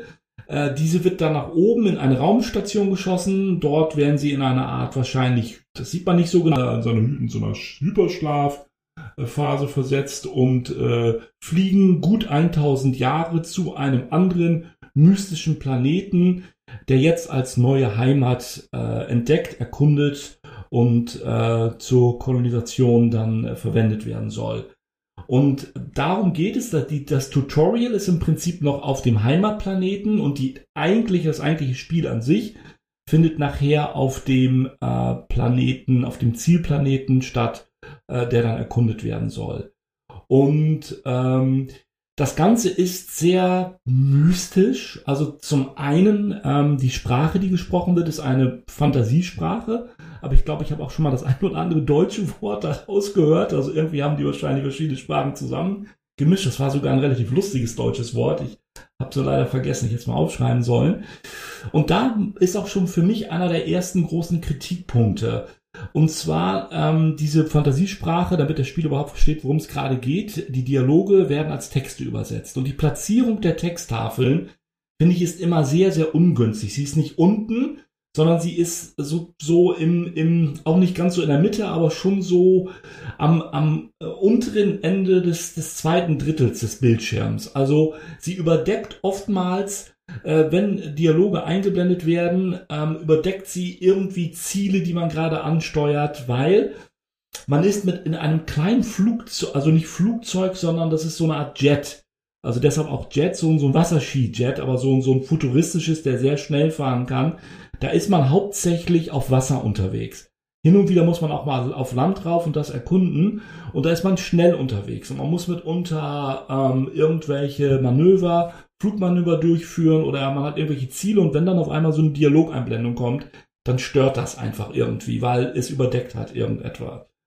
Der, also überdeckt halt ein Ziel oder, oder irgendwo, wo man ähm, gerade sich was anschauen will. So. Also Ähm, finden auch während der äh, ja, während der Exploration mit dem, mit dem Jet finden dann auch die ganze Dialoge statt, ja? Also, Ja, oder genau. häufiger. Auch, also es ist ziemlich dialoglastig sogar. Ich muss ganz ehrlich sagen, manchmal künstlich in die Länge gezogen, ähm, wo ich dann denke, also es gibt ähm, der der größte Teil des Spiels bis jetzt jedenfalls spielt natürlich im Jet oder spielt sich in den Jets. Was, das ist übrigens was ziemlich cooles, wie ich finde, wenn so ein Jet über Wasser fährt. Ne, und du hat, man hat so diese Wassersimulation, Wellen oder auch ruhigere Gewässer. Ähm, das ist das ist einfach sehr schick gemacht. Also man sieht wirklich so die Dynamik des Wassers. Man hat verschiedene, vielleicht zur Steuerung auch, man hat verschiedene Zoom-Stufen, drei Stück. Man kann nah an den Jet dran, etwas weiter weg und ganz weit weg, ähm, sodass die, die Szenerie, die sich vor einem aufbaut, Wasser und dann da hinten eine Landmasse, dann zu einem Berg, wo man dann nachher irgendwo hin muss, um ein Geheimnis zu klären. Das ist eigentlich alles ziemlich cool, wie ich finde. Und das hat auch so ein Flow. Also wenn man wirklich mit seinen, mit seinen, mit seinen Turbinen ähm, auf dem, also Gas gibt auf dem Wasser, die, die haben so einen ganz speziellen Namen, den ich jetzt vergessen habe. Und dann kommt die Musik von, äh, von äh, Sam, was hatte ich jetzt gesagt, wie heißt der Typ noch gleich? Scientific. Scientific, genau, ja, Scientific. Vielen Dank. Kommt dazu, dann hat das schon einen Flow, ne? Also dann ist das schon richtig so, dass man, äh, dass man das, dass man das abnimmt, über Wasser fährt und dass das so, so gleitet und man den Boost einschaltet. Das ist schon ziemlich cool. Ähm, was muss man machen? Ja, man kriegt Ziele. Ne? Also indem beispielsweise gesagt wird, äh, in der ersten Mission, ähm, steuere jetzt dieses Ziel an und lande und erkunde beispielsweise diese Insel so ein bisschen. Und erkunden heißt eigentlich nur, man steigt aus. Äh, es gibt dann äh, auf dem Steuerkreuz ein bestimmtes Kommando, wo man dann ähm, äh, entsprechend diesen Analysemodus starten kann. Erkundigt man, erkundet man was und dann geht man zurück ins Raumschiff. Startet man und äh, das nächste Ziel. Dann gibt es beispielsweise irgendein Zwielicht, dem man entkommen muss, wenn man ähm, dadurch, dass man irgendwo in den Schatten fliegt und da sein Schild wieder aufbaut. Und es bauen sich auch neue, immer etwas neuere Spielelemente mit ein. Also beispielsweise man hat einen Greifarm, wo man später dann auch tatsächlich Sachen aufnehmen kann, die man irgendwo gegenwerfen muss. Das hat man ganz, soweit ich noch weiß, ganz zu Anfang nicht. Das kommt immer erst ein, ein Stückchen später. Das Problem bei diesem Spiel ist im Grunde genommen für mich das größte Problem, dass das bisher, ich muss ja immer sagen, ich habe es noch nicht durchgespielt. Ich, das sind viele Versatzstücke in diesem Spiel. Ähm, und ich kriege sie mitunter einfach nicht so richtig zusammen. Also wenn man beispielsweise eine ganze Zeit lang schon irgendwelche, also die Mission draußen geflogen ist, dann kommt man irgendwann abends am Ende der Mission zurück in seine, in diese große Kapsel, die da gelandet ist, die dann sozusagen erstmal die Heimatbasis ist. Und da kann man dann anfangen, ähm, den Analysecomputer zu benutzen, sich anschauen, so, welche Lebensform hat man gefunden, äh, was bedeutet diese Lebensform. Das ist vielleicht einfach auch schon der Sinn des Ganzen, aber für mich hat das bis jetzt nicht irgendwie wirklich so zu dazu beigetragen, dass ich, ähm, dass ich da so eine so eine große Klammer gesehen habe, die mich motiviert, wollen wir es mal so sagen, jetzt verstärkt ähm, äh, nochmal wieder Lebensformen zu erkunden ähm, äh, oder äh, ja irgendwie ähm, dort Erfahrungspunkte zu sammeln oder oder sonst irgendwas. Die gibt's auch in dem Sinne gar nicht, fällt mir gerade ein. Das sind keine Erfahrungspunkte. Also das kommt ja vielleicht. Am meisten Spaß macht mir in dem Spiel jedenfalls wirklich diesen Jet zu benutzen, die, diese Landschaft zu erkunden, auch mal zu gucken, welche Lebensformen und so gibt es da. Ähm, und äh, das, ich glaube, das Hauptziel des Spiels ist es ja, ist es eine, eine ständige Basis dort äh, auf diesem Planeten äh, einzurichten, von dem aus dann äh, ja äh, dieser Planet weiter besiedelt werden darf. Und ähm, das ist äh, für mich im Moment, wie gesagt, ähm, alles irgendwie so sind so Versatzstücke, die noch nicht so richtig, richtig ineinander greifen. Ne? Zumal, letzter Punkt vielleicht noch dazu, das Ganze hat einfach auch so einen unheimlich mystischen Unterbau. Da werden dann Begriffe wie der Hymus und äh, irgendwelche ganz anderen exotischen Begriffe so verwendet, wo wo man sich eventuell so Gedanken machen könnte und spekuliert, was ja auch an sich nicht schlecht ist. Es muss ja nicht alles erklärt und alles beantwortet werden. Aber ähm, zumindest so vom Pacing her gesehen, wie die Sachen auch mal sich so ein bisschen weiterentwickeln doch deutlicher werden, da bin ich noch nicht. Und ähm, das sollte eigentlich nach ein paar Stunden, wenn ihr mich fragt, sollte man da irgendwo schon, äh, schon doch sein, dass man so weiß, äh, äh, dass so solche Schlüsselbegriffe vielleicht ein bisschen deutlicher geworden sind. Vielleicht anderen da draußen kann sein. Das ist halt so ein bisschen meine, meine Eindruck. Also die 66 Prozent, die das Spiel bei Metacritic, glaube ich, bekommen hat, als ich vor ein paar Tagen nachgeguckt habe, äh, die treffen das eigentlich schon so ein bisschen auch, was, äh, was ich jetzt so erfahren habe. Ich ähm, mal einhaken, einhaken ja, darf genau. kurz. Also Rainer, ich glaube, Tobi hat auch was. Ich glaube, es sind mal mehrere zur Strophe gerade. So. Aber mache ich mal? Darf ich? Okay, mache ich. Ja, ähm, okay. Ähm, fand interessant, dass du Rescue Infectibus als, als Vergleich rausgezogen hast. Das ist ja, man bewegt sich ja erd, ein bisschen erdgebunden. Also es ist zwar so, so ein Flieger, ja. aber der, der muss ja der Kontur der Landschaft folgen, ne? Ja. Richtig? Ganz Wie ja. ein Snowspeeder aus ja. Star Wars. Kommt man das ja, ja, das ist, genau. ist das genau. Ding, äh, es, dadurch war es Scramjet nannten die es, glaube ich, ne? Bei dem, bei, bei, bei Jet. Scramjet-Antrieb oder wie sowas. Genau, genau, das sind der, genau, ja, ja, das ist der Antrieb. Genau. genau. Und deswegen bist du, du bist also nicht irgendwie, welchen Gründen auch immer, ich glaube, weiß nicht, ob es logisch erklärt wird, aber du hast halt kein richtiges Flugzeug in dem Sinne. Das nee. ist ja ein sehr naja, es fliegt schon, aber ja. es muss immer einen gewissen Abstand zum Boden haben und ist deswegen auch, muss der Kontur folgen, ne? Das ist ja. interessante pa Parallele zu diesem alten Titel da übrigens, ne? Ähm, ja, es ist schon ein bisschen, mhm. bisschen eigenes. Und was mir aufgefallen ist, ja, mit dieser, mit dieser Story, ich habe mir auch vor Videos angeguckt dazu und so weiter, die sprechen mhm. ja so eine eigene Sprache. Ne? Das ja. ist voll vertont, sprechen aber so eine eigene ja. Sprache. Ja. Die fand ich aber erstaunlich emotionsarm so die, über, äh, wiedergegeben. Ja. Na gut, das kann man sagen, es ist das voll, macht das halt so, aber ehrlich gesagt klang das für mich so ein bisschen wie eine Laiendarstellung, so ein bisschen. Da hätten sie halt gleich die Chance genutzt, dass auch, dass man da nicht so viel Takes machen muss und dass sie halt ziemlich runterleiern können, ihre Texte. Das hat mich so ein bisschen gestört, ehrlich gesagt. Porterberry, Vance Lorden Climate, Morella, Famshore. purification vocati prosebet, ivyaban mod defol, morio. Ojen halafine, joyban. Toshi dobelem ich fand, das war einfach auch zu viel. Ähm, äh, und zwar, ähm, ich, ich bin durchaus ja jemand, ich meine, ich selber mache das ja auch, der gewisse Dinge mal äh, im Dialog, im Narrativ ausschmückt und der nicht immer gleich eine klare Kante geben muss. Das nicht. Es macht ja auch durchaus so, wenn man ein bisschen was an Informationen links und rechts bekommt. Aber ich habe mich nachher tatsächlich immer öfter dabei entdeckt, dass ich dann, man kann sie Gott sei Dank weiter durchklicken. Man kann dann auf äh, einen Controller, in dem Fall auf A, glaube ich, ist es, und dann kommt man in den nächsten Dialog und die Dialoge halt überspringen. Und ich habe mich halt wirklich immer mehr dabei, dass ich, ah ja, schön, mm, mm, zwei Sätze gelesen oder, zwei Worte teilweise, okay, weiter, weiter. Sowieso weiß, worum geht es. geht darum, dass man wieder startet. Also es ist vor allem Dialoge gewesen in dieser, äh, in dieser, in dieser Mutterstruktur, so heißt es, glaube ich, dieses Schiff, wo sie sich dann abends treffen, wo sie dann auch äh, drinnen schlafen kann und ähm, äh, genau und, und auch die Einsatzmissionen, die Ergebnisse besprochen werden. So, aber man weiß, es geht letztendlich darum, dass man rausfliegt und äh, dass man äh, dann auch wieder erkundet. Und ähm, das ist äh, ähm, ähm, das ist auch das Spannendste für mich, also nach wie vor, aber jetzt auch gerade eben halt wirklich frustrierend, weil ich da vor einer Aufgabe stehe, äh, wo einem auch relativ wenig Hilfe gegeben wird. Das kann natürlich auch wirklich daran liegen, ähm, die Leute das da draußen jetzt hören, die sagen, ja mein Gott, äh, bist halt kein, äh, kein, kein Vollzeit-Gamer so ungefähr, sind vielleicht ganz einfache Geschichten, die man, eine ganz einfache Gameplay-Mechanik, äh, durchschaut auch schon ein Sechsjähriger. Also ähm, ich habe es jetzt irgendwie noch nicht durchschaut, äh, äh, vor dem äh, Rätsel sozusagen, wo ich jetzt gerade stehe, um da das Geheimnis äh, des Berges zu erkunden ähm, und bekomme dann auch keine Hilfe mehr. Ne? Und dazu kommt dann, dass die Steuerung mitunter so hakelig ist, dass man die Welt auch mal verlassen kann. Also äh, insofern verlassen, als dass man, äh, wenn man nah an einem Berg ist, dann sieht man, dass die Spielwelt an der Stelle zu Ende ist. Und ich glaube, da gibt es auch irgendwie einen Fachbegriff dafür, wenn die Sachen durchsichtig werden und äh, Clipping. Ja, und genau, genau so, genau. Und das, wo ich dann auch sage, okay, ähm, ist auch nicht ganz so schön, weil äh, ich bin vielleicht nicht so fit im Steuern und ich muss da raus und dann ähm, ist das von der Perspektive so ein bisschen hakelig oder von der Kamera an sich. Naja, da kommt das eins zum anderen dann kann das natürlich schon mal frustrierend werden, wenn man genau weiß, da ist eigentlich, da muss ich jetzt sehen, beziehungsweise da ist das Rätsels Lösung, nur ich sehe nicht, äh, wie ich das Puzzle jetzt gerade knacken kann. Und ähm, gut, äh, das ist jetzt genau die Stelle. Ich, ich spiele weiter, keine Frage. Ne? Also das mache ich schon, weil ich werde das irgendwann hinkriegen. Gibt doch übrigens noch kein Let's Play, das ich gefunden habe an der Stelle, das da ein bisschen weiterhilft. Ähm, aber ähm, ich bin da, habe nach einer halben Stunde einfach mal aufgegeben, weil ich gesagt habe, so Leute, jetzt ist gut äh, jetzt mag ich nicht mehr. Das hat mich dann da an der Stelle auch nicht mehr so sehr gepackt. Hm, okay. Äh, wenn ich mal fragen, also wie ist das? Also deine, du sagst ja, dein Endziel ist eigentlich, dass irgendwie dieser Planet kolonisiert wird und so, ja, ne?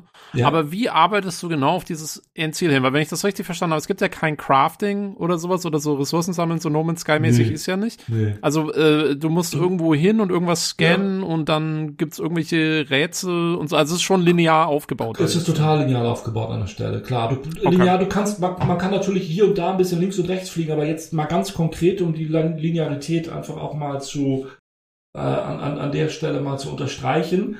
Also da jetzt, wenn ich gerade da, wo ich jetzt bin, wenn ich diese Stelle wieder verlasse, dann sagt irgendwann mal im Dialog, du, wir müssen uns aber doch erst jetzt da und da drum kümmern, ne? Du musst Ah, ja ja. jetzt bleiben Mhm. und so. Und, und das ist das Prinzip. Oder du hast etwas anderes, wo du vor dem sogenannten Zwielicht äh, äh, drei Punkte anfliegen musst. Ähm, das, das ist dann auch noch irgendwie eine Zeitmission, das kann man irgendwie locker schaffen. Ähm, und ähm, genau, aber du musst dann eben halt diese drei Punkte anfliegen. Das heißt, es ist ganz klar ähm, eine ganz lineare Geschichte. Ne? Du musst dir werden Ziele gesetzt, die musst du halt erfüllen. Wenn du die erfüllt hast, kommst du weiter. Und äh, Ja. dann geht die Story weiter an der Stelle. Ich hätte, ich hätte es so verstanden, jetzt von einem anderen Video, da wo das äh, vorgestellt worden ist. ne? Mhm. Man ist auf der Suche einen berühmten, also was berühmten, aber einen, einen bestimmten mystischen Gegenstand, der ganz entscheidend sein soll. Ja. Das ist eigentlich der, das Kernelement von diesem ganzen Ding, ne? Das soll irgendwie alles weitere triggern irgendwie. Das wird auch wohl so sein. Also es ist auch diese Rede, dass ich diese Energiequelle, die an diesem Humus oder so, um den Berg, wo ich gerade stehe, dass ich die irgendwie äh, untersuchen muss. Ähm, und das deutet schon darauf hin. Also das Ganze ist ja auch in einer, ja, wenn man so will, in einer Mythologie ist vielleicht zu viel gesagt, aber das Ganze ist in so einem mythologischen Guss irgendwo eingebaut, ähm, über die Sprache auch verschlüsselt oder über die Begriffe der Sprache. Ähm, aber ich, ich glaube, dass genau dieser Punkt, Olli, dass sich der, äh, dass sich der aber auch klären wird dann so in den nächsten zwei, ich glaube, gibt noch zwei Kapitel Mhm. danach, ne? Ja. Ich glaube, da bin ich aber noch nicht weit genug, um zu sagen, jo, das ist es jetzt, ne? Hm. Ja, also Mhm. von, von, von daher, wer mit diesem Grafikstil an sich schon nicht so viel anfangen kann, ne, und wer auch nicht so ein Typ ist, der sagt so Singleplayer und ich mag eigentlich so Sachen ne, die mich so in so einen Flow hineinversetzen können. Kann auch bei jedem ein bisschen anders sein. Ähm, bei mir funktioniert, also da sage ich schon mal vorsichtig, lieber vielleicht ein Let's Play angucken. Ähm, aber wenn man, und das kann man ja, also mit diesen Jets einfach auf dem Wasser unterwegs ist, ja, und man lässt sich von der Musik berieseln, ja, und man, man macht also wirklich irgendwie, ähm, man hopst über die Wellen, man wird mal langsam, mit mal, das ist natürlich einfach schon cool auch, ne? Das ist grafisch richtig schick, das ist flüssig. Ich finde, da passen auch die Farbpaletten und wie gesagt, die Wasseroberfläche ist toll animiert. Ähm, und ähm, ja, auch die, also die Welt, die dargestellt wird, wird schon mit einem, mit einer gewissen exotischen Fantasie ist die, wird die schon präsentiert, ne?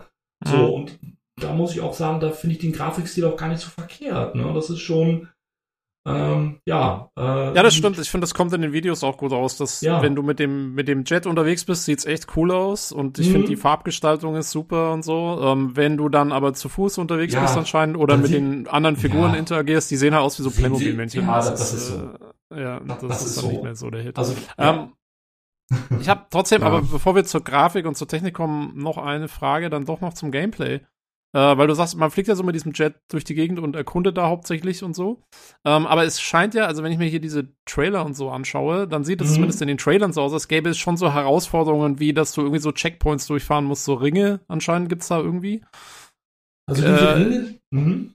Ist das so, dass man da irgendwie wie so ein Rennen fährt dann quasi? Nee. Also bis jetzt noch nicht. Diese Ringe, die, die du, so. also die, das sind so, sind so Lebewesen, die beispielsweise, äh, wenn dein Schild sich überhitzt oder wenn deine Jets ausfallen, ähm, da kannst du die damit wieder stabilisieren. Du fliegst da durch, dann kriegst du Feenstaub hinterher ah. gestreut, so zeigt das immer also diese kleinen äh, Lichtkügelchen, die dann ja. folgen.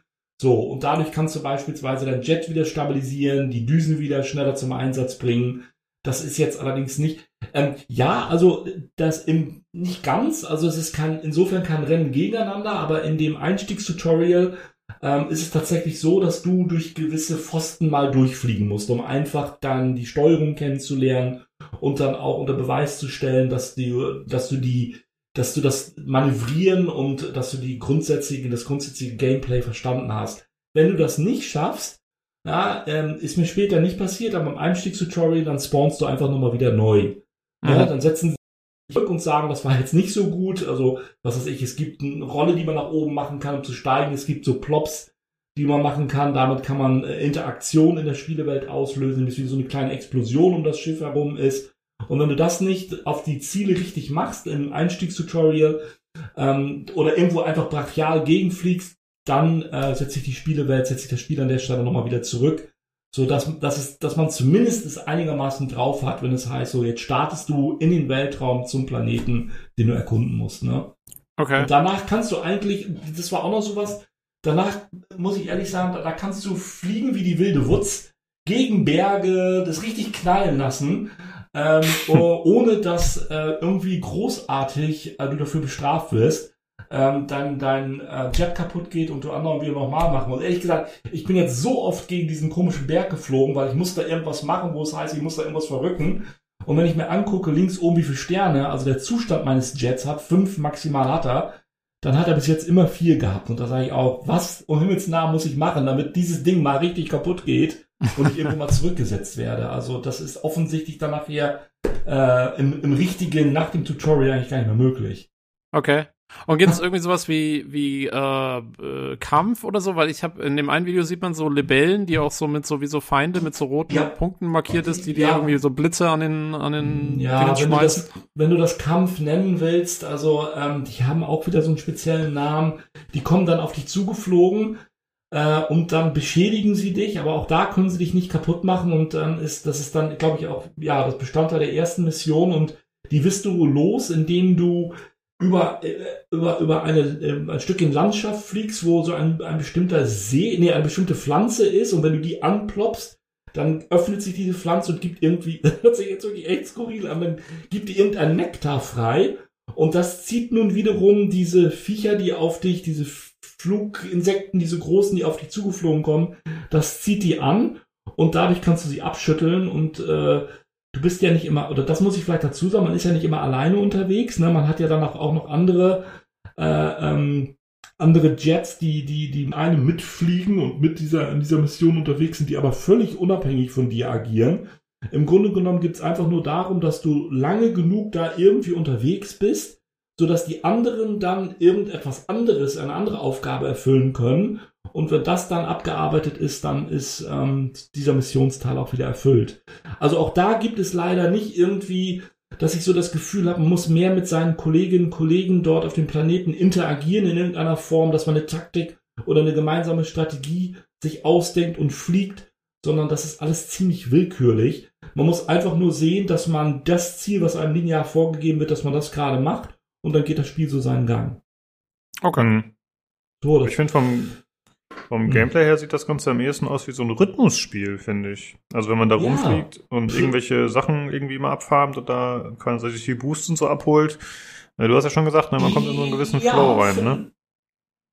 Genau, genau. Das, ähm, das, das ist auch, das ist auch so und ich glaube, das ist auch tatsächlich eine der, ja, eine der, ich will nicht sagen, so der Kernelemente an sich, aber mit diesem Soundtrack und mit der, mit dem, dass man da fliegen kann, dieses Geschwindigkeitsgefühl bekommt, was ja auch sehr grafisch, sehr deutlich, sehr stark äh, äh, unterstrichen ist, ähm, könnte man das so nennen, dass das Spiel schon darauf abzielt, äh, also ein gerade gutes dieses Flow, dieses visuelle Gefühl zu geben, wenn man fliegt. So, und darum geht's halt auch, ne? Mit dem Jet unterwegs sein und, äh, äh, und genau, und ein bisschen mehr drumherum zu haben, ne? Mit der, mit der bisschen Story, mit dem, äh, dass man auch Landmassen hat, dass man ja, eben halt Aufgaben hat, die man erfüllen muss. Ähm, aber am liebsten am liebsten fliegt man. Also das behaupte ich jetzt mal so. Ich, ich hab's, ich hab's auch mehr so als pazifistisches Spiel eigentlich aufgefasst. Also zumindest auch verstanden. Das ist ja nicht direkt Kämpfe, so nicht so wirklich, sondern nee. so ansatzweise. Und es ist eher, es ist auch, glaube ich, auch gedacht von Entwicklern so. Das ist mehr so ein pazifistisches Ding, ne? Ja, das, ähm, also Kämpfe ja gar nicht, ne? sondern es, es ja. geht wirklich darum, es wird, es, dieses Spiel vermittelt einem viel Respekt vor der Welt, die man erkunden soll, ja, ne? weil, ja, ja. ja, also da, darum geht es sich im Grunde, also die, die sind sich eben halt schon bewusst, dass sie, ähm, dass das ähm, für sie ähm, eine Erfolg irgendwie äh, sein muss, so aus den Dialogen. Also sie, sie würdigen diese Welt sehr. Sie, diese, also stärker noch, die Welt ist ja Teil offensichtlich ihrer Mythologie. Es scheint ja irgendwo ein mythologisches Ziel zu sein, ähm, dass sie, dass sie konkret ansteuern. Das ist ja nicht irgendwie, na, wir fliegen jetzt mal los und so der erste Planet, der uns jetzt mal so na, als halbwegs äh, lebensfreundlich scheint, den steuern wir an, sondern es wird gezielt Kurs auf diesen Planeten gesetzt, weil er eine ganz große Rolle im, äh, in den Überlieferungen, in den Legenden, in der Mythologie des Heimatplaneten der Bewohner offensichtlich äh, äh, darstellt. Und ähm, dort sind sie dann angekommen, genau, und beziehungsweise und dann fliegen sie halt dahin, ja, und äh, sind auf diesem Planeten dann. Also, mhm. nee, das, das, es, es, es würdigt das und ähm, es ist absolut pazifistisch an der Stelle. Ähm, und ähm, ich habe auch nicht gesehen, ähm, dass irgendwie ein Lebewesen mal zerstört worden ist, sondern es geht wirklich mehr, es gibt beispielsweise am Ende des ersten Abschnittes gibt es so einen, so einen sogenannten Koloss, eine große Lebensform, ne, die besondere Schallwellen aussendet äh, und die dann analysiert werden sollen. Da muss halt abgelenkt werden, damit sie ihr Ziel erreichen können. Es geht also nicht um Zerstören, sondern es geht wirklich, äh, es hat einfach diese Elemente von Entdecken. Ja, das, das äh, hatte ich, das hatte ich mir auch gehofft. Und ähm, das ist auch ähm, tatsächlich drin im Spiel, ne?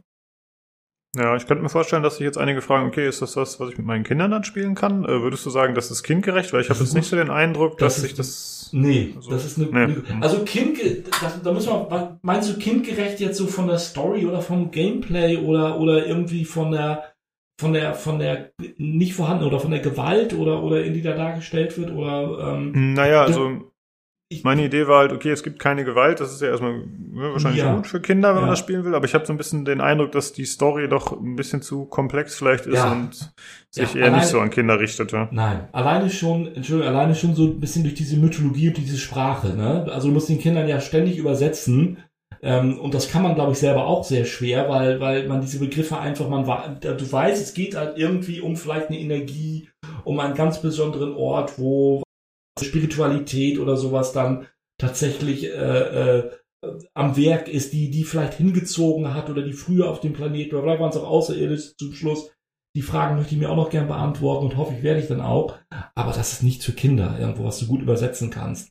Dazu hm. kommt einfach das Gameplay an sich. Also die Kinder haben vielleicht Spaß, zu gucken, dass da ein Jet auf dem Wasser rumhopst und wie das Wasser hochspritzt. Aber wenn es denn darum geht, dass man vom Zwielicht ganz konkret irgendwo in irgendwelche Schatten hineinsteuern muss, wo du dann deine Jets an- und abschaltest, damit du vernünftig navigieren kannst und wo du, ähm, ich sag mal, wenn du aufsteigen willst, noch auf, eine, auf einen anderen, äh, äh, ich glaube, das war auch auf A, dann zu, zur günstigen Zeit drücken musst, zur richtigen Zeit, damit er, also das ist schon, würde ich schon nicht so sehen. Würde mich schon wundern, wenn so ein Kind mit sechs oder acht oder zehn äh, da längere Zeit überhaupt Lust hat zuzugucken. Ne? Hm, ja. Und äh, vielleicht eine Frage noch, weil du das gerade schon Ja, gerne, gerne. erwähnt hast und ich habe das auch in dem äh, Gameplay schon gesehen. Äh, da gibt es teilweise Timer. Kommt das häufiger vor, dass man irgendwie Ich gegen hatte die bis jetzt Zeit nur was machen einmal. muss? Ich hatte es bis Hm, jetzt nur okay. einmal in der ersten Mission. Also, ich finde es ja interessant, die Fragen, die ihr stellt, ne? weil ich mich selber ja auch immer gerade frage, wir reden ja schon relativ lange über dieses Spiel. Ist das jetzt was Gutes? Ist das jetzt eine Auszeichnung? Ist das nur meine Unfähigkeit, das so zu verpacken? Ja, ehrlich, ne? Dass man, dass das irgendwie eine Konsistenz des Ganzes ergibt jetzt hier. Das ist, es ist schwierig für mich, ne? Ich habe mir, ich meine, ich wusste ja nur, dass wir das Spiel reden. Ich habe mir irgendwie so Gedanken gemacht mit ein paar Stichpunkten, wie ich das dann ähm, am besten darstellen kann, was in diesem Spiel passiert. Ähm, aber es ist vielleicht einfach auch deshalb schwierig, weil es eben halt diese vielen Versatzstücke irgendwo hat. Und weil ich jetzt nicht sagen, ja gut, ich kann natürlich sagen, es ist eine, ähm, es geht darum, einen, einen mystischen Ort äh, zu besiedeln an anderen Planeten, äh, um dort das, den Fortbestand der eigenen Rasse sichern zu können. So. Ähm, aber das ist natürlich sehr, sehr allgemein, im Kern an der Stelle wo richtig, ähm, aber es ist natürlich die Frage äh, des Wie. Und ähm, das sind halt echt so Versatzstücke, die, ja, weiß ich nicht, die, die ich, die ich nicht so ganz schön zusammenbringen kann irgendwie. Wo ich euch noch nicht Naja. sagen kann, ist, ne? Ja. Ich, ich finde, es hat ein bisschen damit zu tun, dass es ein recht abstraktes Spiel ist. Ja, ist jetzt Vielleicht. nicht äh, ein Shooter, wie man es halt kennt so. nee. Und äh, dadurch muss man dann versuchen, dem Hörer das auch ein bisschen näher zu bringen. Und äh, da sind halt dann relativ viele Fragen, weil man es eben nicht so kennt. Ja. ja. Ähm, aber ich denke, das Gameplay ist ganz gut rübergekommen. Wir könnten jetzt noch zum Design kommen und zur Grafik generell, zur Umsetzung.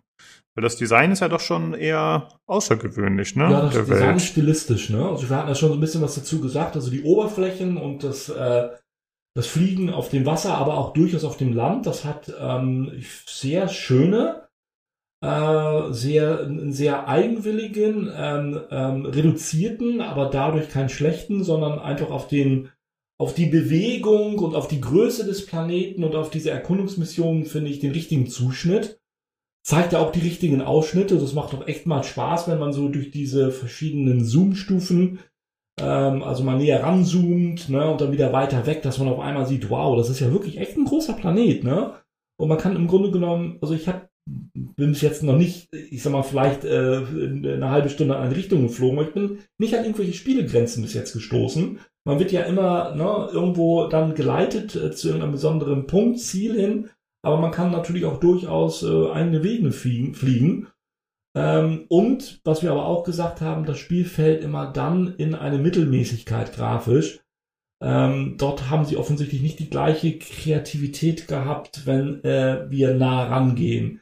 Also an, de, an die Mutterstruktur, an das Raumschiff, das, was das dort gelandet ist, äh, an die einzelnen Jets und schon gar nicht an die einzelnen, ihr habt es ja schon gesagt, an die einzelnen Personen. Ähm, da fällt's einfach ein Stück weit raus. Wenn man das so ein bisschen ausblenden kann, äh, dann hat man sicherlich grafisch, äh, bekommt man, wie ich finde, ein, ein, ein stimmiges Erlebnis, ähm, wenn man mit dem Jet unterwegs ist und äh, dort erkundet. Hm. Ja. Also ich muss auch sagen, das Spiel sieht besser aus, als ich es erwartet hatte nach den ersten Trailern. Tatsächlich. Mhm. Ja, also es ist ja so ähm, farbmäßig, ist es oft so im Sepia-Raum, würde ich mal sagen, ist relativ Ja, gesetzt so. Gedeckt. Ja, genau. Genau, Mhm. gedeckt, ja. Aber tatsächlich, äh, ja, wie du schon vorhin gesagt hast, das sieht ja auf der Oberfläche dann echt ziemlich nice aus. Gerade das Meer und so ein bisschen mit Spiegelung und so, das ist äh, gar nicht mehr verkehrt tatsächlich, ja. Also ich, ich sag mal, das kostete, was hatte ich gesagt, 23,99. So, ich, ich glaube, das steht auch in einem, in einem äh, noch, wird wohl nicht lange dauern, da wird es natürlich entsprechend günstiger werden. Aber also ich, ich habe es nicht bereut, ähm, weil ähm, äh, es macht, äh, es, also es zieht einen einfach schon ein Stück weit rein, ne? Und wer, ähm, wer sich so ein bisschen piesacken lässt, sagt man das heutzutage, warum das so piesacken lässt durch, durch diese my mythologische Geschichte, ne? Ähm, und ähm, einfach mal so diese, also die schwächsten Elemente sind für mich ganz klar die Elemente, wenn Mai äh, zurück in die, ähm, in die, in die, in das Raumschiff wieder geht und sich da unterhalten muss und da interagiert mit anderen und da lange Dialoge ablaufen, ähm, die vielleicht auch nicht, also wie gesagt, die mögen alle nicht unwichtig sein und manche Leute mögen das vielleicht total, also ich nicht so sehr. Die Leute, die man bekommt da durchaus für diese gut 20 Euro, bekommt man ein schönes Spiel mit einem, vielleicht der abschließende Aspekt dazu, mit einem sehr abwechslungsreichen und schönen Soundtrack. Oh ja, das stimmt. Du hattest den verlinkt, ich habe mir das auch ja. angehört auf YouTube und der ist wirklich sehr schön gesetzt, ruhig auch, ja. passt wieder gut zu dem Spiel, also ist wirklich sehr ja. nett. Ja. Ist auch die Frage natürlich, was man da wieder mag. Musik, klar, das ist immer eine Frage des Geschmacks an der Stelle. Aber ich finde, dass äh, es gibt eigentlich keine Passage im Spiel, wo man keine Musik hört. Ja, und ähm, wenn man tatsächlich diese Landschaftstotalen hat und man hat da diese wirklich diese Flächen, die Scientific da ähm, äh, schon manchmal so ein bisschen wie, wie Zimmeresk, also wie so ein Hans Zimmer, äh, anfängt wirklich einzusetzen oder wie ein M83 aus dem Oblivion Song, so wie Film, da muss ich ehrlich sagen, dann, dann stimmt das. Dann kriegt man auch so ein bisschen Gänsehaut, wo man sagt, wow, ne, das muss eigentlich ziemlich cool sein. So richtig gut muss es vielleicht in VR sein, wenn man da so diese Weite hat dann und äh, ja, nochmal äh, eben halt eine ganz andere Immersion. Also das ist schon, das, das äh, wäre vielleicht einfach nochmal so ein Titel, wo man so sagt, zumindest äh, diese Flugmission dann dafür. Also das ist schon, da kann man schon vieles andere ausblenden und das wirklich genießen. So ging es mir jedenfalls. Mhm. Wait, es gibt Hast eine VR-Version davon? Nee, nee, wenn, das, das wäre. Achso, wenn es das gäbe, ja, okay, okay. TJ wollte nur VR und 3D wieder unterbringen. jetzt ziehe ich, jetzt zieh der eine Heinz R DVD ab jetzt gerade. oh nein. Lukas. Nee, äh, genau. Ja, schön. Äh, du hast wahrscheinlich mit Maus und Tastatur gespielt, ne? Weil für mich sieht das aus wie so ein Spiel, was man ganz gut mit dem Gamepad spielen könnte. Ja, habe ich auch, mit Gamepad. Ach so. Ah, okay. Ja. Ja, alles klar. Mhm. Genau. Ja, das geht gut mit Gamepad. Also ich äh, spiele eigentlich am, wann immer es geht, am PC mit Gamepad. Äh, und ähm, ja, das, äh, ich habe auch das Gefühl, dass das halt darauf gut abgestimmt ist irgendwie. Ne? Das, äh, vielleicht ist es, weiß ich nicht, ein Konsolenport gewesen vom, von der Playstation hin, äh, dann zum, zum PC. Ja, keine Ahnung, aber das, äh, das passt gut. Also mhm. von daher kann man das gut mit dem Gamepad spielen. Okay, gut. Ich hatte gerade mal noch geschaut, weil ich neugierig war auf ja. How Long to Beat, wie lange die Leute so brauchen, das durchzuspielen. Oh ja. Und hier gibt's nur eine Person, die es bisher, äh, ja, die da angegeben hat, wie lange es gedauert hat. Und die hat es in drei Stunden durchgespielt. Oh, also das sollte ja. man in Perspektive nochmal setzen für den Preis, dass man da jetzt nicht äh, ja, ewig ja. langen Spielspaß erwartet. Also ich hätte es auch in drei Stunden durchgespielt, wenn ich an dieser einen Stelle vielleicht weitergekommen wäre. Aber ist egal. Also, wie gesagt, das äh, Wer No Man's Sky spielt, hat da, was das angeht, sowieso äh, jegliches Zeitgefühl verloren. ja, okay. Äh, meiner Meinung nach äh, reicht das auf jeden Fall als Überblick, TJ, ja. wenn du nicht noch irgendwas auf dem Zettel hast, was ich du Ich glaube, ich habe euch schon lange genug irgendwie jetzt mit the Sparrow schon mal aufgehalten. Naja, Danke mich, dass ihr so lange und so, so brav zugehört habt, irgendwie meinen Ausführungen. Äh, ja, dann, äh, nee, also ich habe nichts mehr hinzuzufügen. Wir können wieder zu Tron 1982 kommen. okay. Nur eins, eins Erhard, bitteschön. Dazu. genau, ja, da machen wir dann die Sonderfolge. Wir machen das Retro-Ding, dann machen wir noch den Heinz Erhard Podcast, wo ich das gesehen habe. Also da haben wir noch einiges vor uns die nächsten Monate. Ja, ähm, scheint auch so. ja, auf jeden Fall äh, vielen Dank, TJ, dass du da warst du. und äh, dich gemeldet hast für den Podcast. Sehr nice, gerne wieder. Genau, herzlichen Dank. Herzlich gerne jo. dafür. Also von daher, es bleibt natürlich jetzt noch offen, definitiv äh, Olli, dein Rufname, ne, wenn er dir noch einfällt, dein alter CB-Funkrufname, dann immer her damit. Dann funk ihn an. Wo ich das Equipment wieder finde, ich glaube, das ist schon lange. Obwohl bei meinen Eltern, die haben noch nicht aufgeräumt. Ich müsste mal fragen, ob dir was in die Hände gefallen ist. Haben. Also es hat mir total viel Spaß gemacht mit euch Jungs. Ich, ich hoffe, also ein Thema, für das ich mich wirklich anbiete, vielleicht auch da draußen mal gefragt, ob ihr nochmal Lust habt oder so, wäre No Man's Sky. Äh, da kann man ja wirklich auch noch mal vielleicht so ein bisschen intensiver irgendwann mal drüber reden. Wie gesagt, wenn es mal so Retro und solche Geschichten, alte Schwanz aus meiner Jugend immer mal wieder gerne. Ähm, und äh, von daher, ja, äh, kann ich einfach nur sagen, es ist toll, hier bei euch zu sein. Ihr habt ja jetzt mittlerweile schon genug Gäste, also der Aufruf äh, von ein paar Podcasts hat ja durchaus gefruchtet. Und ich kann mir gut vorstellen, einfach nochmal wieder in dieser illustren Runde dabei zu sein. Ja, äh, also von daher herzlichen Dank für diese total sympathische, super Aufnahme. Ja, sehr gerne. Äh, ja, vielleicht können irgendwie... Wir können ja vielleicht auch einen Aufruf starten, ganz kurz. Ähm, die Hörer können uns ja auch mal sagen, ob sie sowas, ob sie an sowas Interesse haben, an so einem Retro-Special vielleicht mal. Halt, aber so richtig Retro, also was wirklich so in die Richtung geht, wie wir jetzt gerade gehört haben. Da müssten Ähm. sich vielleicht noch ein paar mehr finden, das wäre ganz cool. Aber weißt du, wenn so eine Hm. drei, vier Ja, Leute oder aus der genau, Zeit vielleicht so, ist ja noch einer dabei, der sagt, okay, er hat auch. äh, das wird der White Old Man Podcast wahrscheinlich dann. Aber, ja, und No Man's Sky könnte man sich übrigens auch mal überlegen. Haben ja mal schon ein paar Mal darüber gesprochen, nach den ganzen Änderungen, die drin waren und so. Ja. Ach, man müsste es eigentlich mal wieder anfangen. Das haben wir immer wieder davon geredet. Jedes Mal, wenn irgendeine Erweiterung rauskam. Vielleicht ist tatsächlich mal irgendwann mal ein Punkt erreicht, wo wir sagen, wir schauen da nochmal drüber und reden nochmal drüber, wie es heute ist. Genau, da hatte TJ. ich mit äh, TJ Ja. schon mal drüber gesprochen Ja. vorab. Wir hatten halt die Idee, dass das eventuell auch ein Thema sein könnte für den Podcast. Mhm. Äh, dass man einfach mal mit jemandem spricht, wie ihm, der das halt schon seit Anfang an begleitet und immer wieder spielt und einfach mal so ein bisschen die Faszination äh, nochmal sich in Erinnerung ruft und vielleicht auch die Entwicklung des Spiels, die ja doch äh, Mhm. nach dem ja eher ähm, schlechten Start, wenn man so will, doch sehr, sehr positiv ist und äh, ja, mit, mit Begeisterung verfolgt wird teilweise. Und äh, ich finde es auch cool, obwohl ich es nie gespielt habe, oder nur einmal kurz, dann bin ich halt trotzdem äh, immer wieder beeindruckt, was die da so machen. Da kam vor kurzem wieder ein Update. Ich mache auch mal einen Vorschlag. Wir machen jetzt einfach Hm? weiter mit No Man's Sky und toppen damit den äh, Star Citizen Podcast. Oh no! Was meint ihr?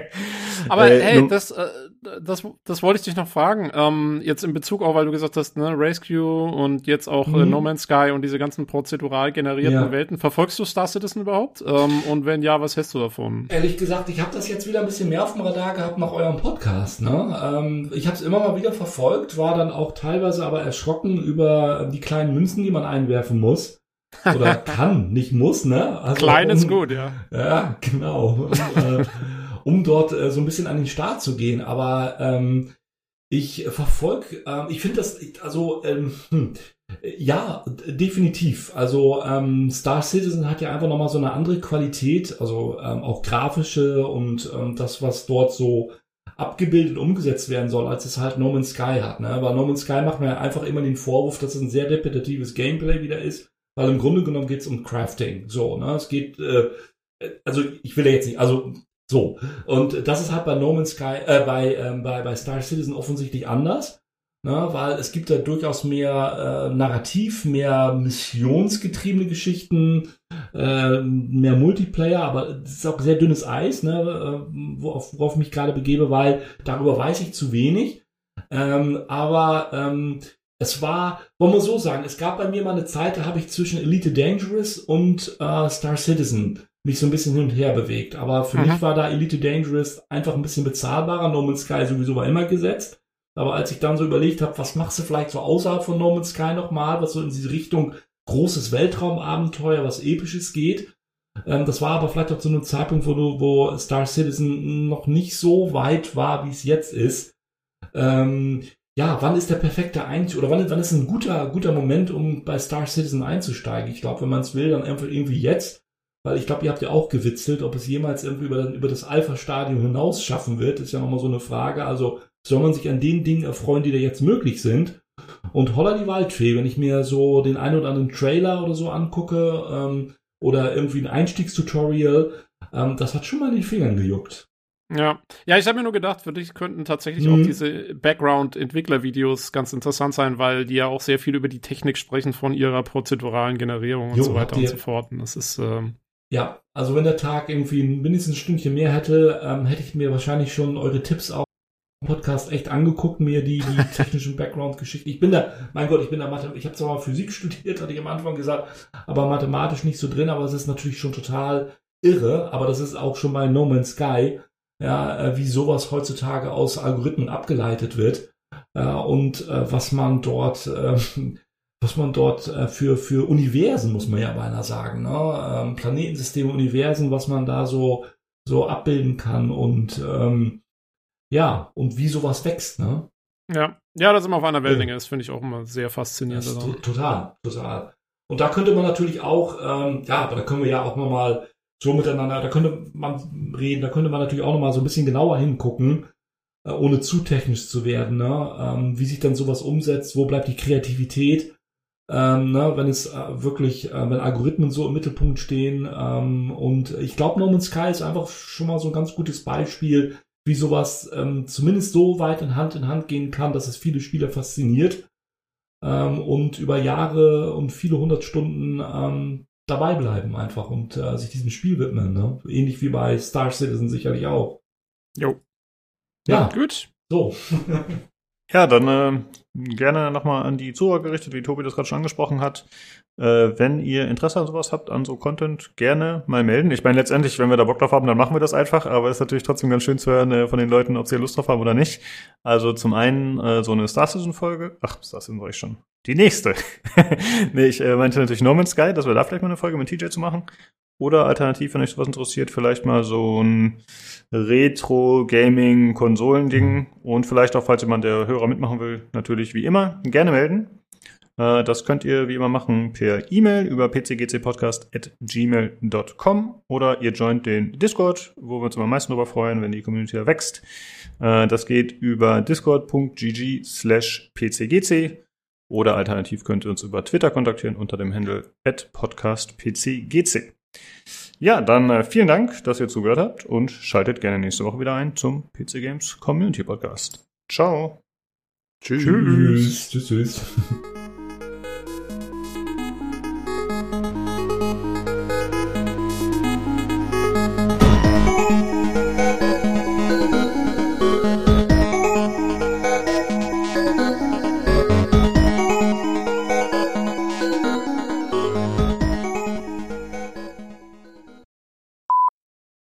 Sehr gut.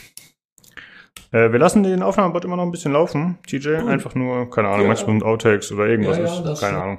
Genau, genau. Ja, dein Outtake muss jetzt Richtung Heinz Erhardt kommen heute, ne? Eigentlich, äh, Wir müssen den Abend auch so, oh, also ich das sowas gemacht hätte, nein, also. Ja. Das hält jetzt mindestens sechs Monate lang an, weißt du, ne?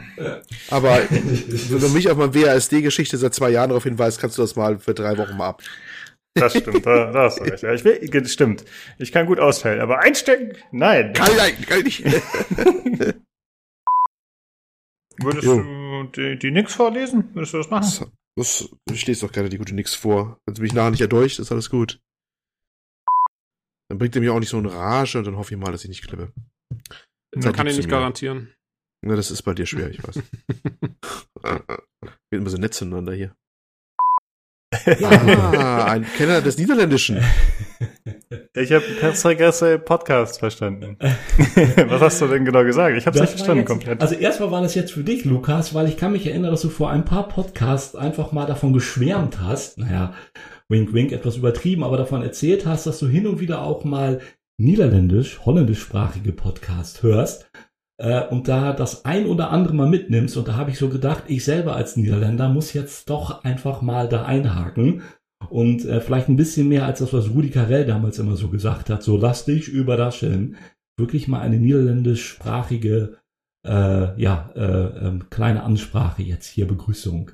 Das ist sehr mal schön, aber ich glaube, das war ich und nicht der Lukas. Was? Was? Was? Oh, Dann passt okay. das, ja. Ich habe mich schon Aber zum Ja. Glück ist der Olli dabei. Ah. Ja, es passt heute, dass ich dabei ich bin. die Ne? Das war ich, aber ich fand das trotzdem sehr schön und ich habe auch äh, drei Viertel davon verstanden. Ja, super. Das freut mich, siehst du. Da hat ja mein. Ja. ganzer Sprachkurs was gebracht. Ich bin Ja. ganz stolz auf mich gerade. Also, Ich habe jetzt nicht zu viel gerantet, fand ich. Ne, war okay. Nö, war gut. Hm. Ich habe Hast du jetzt zwischendurch nicht ein, zwei Mal auf die, Leute persönlich angegriffen oder so?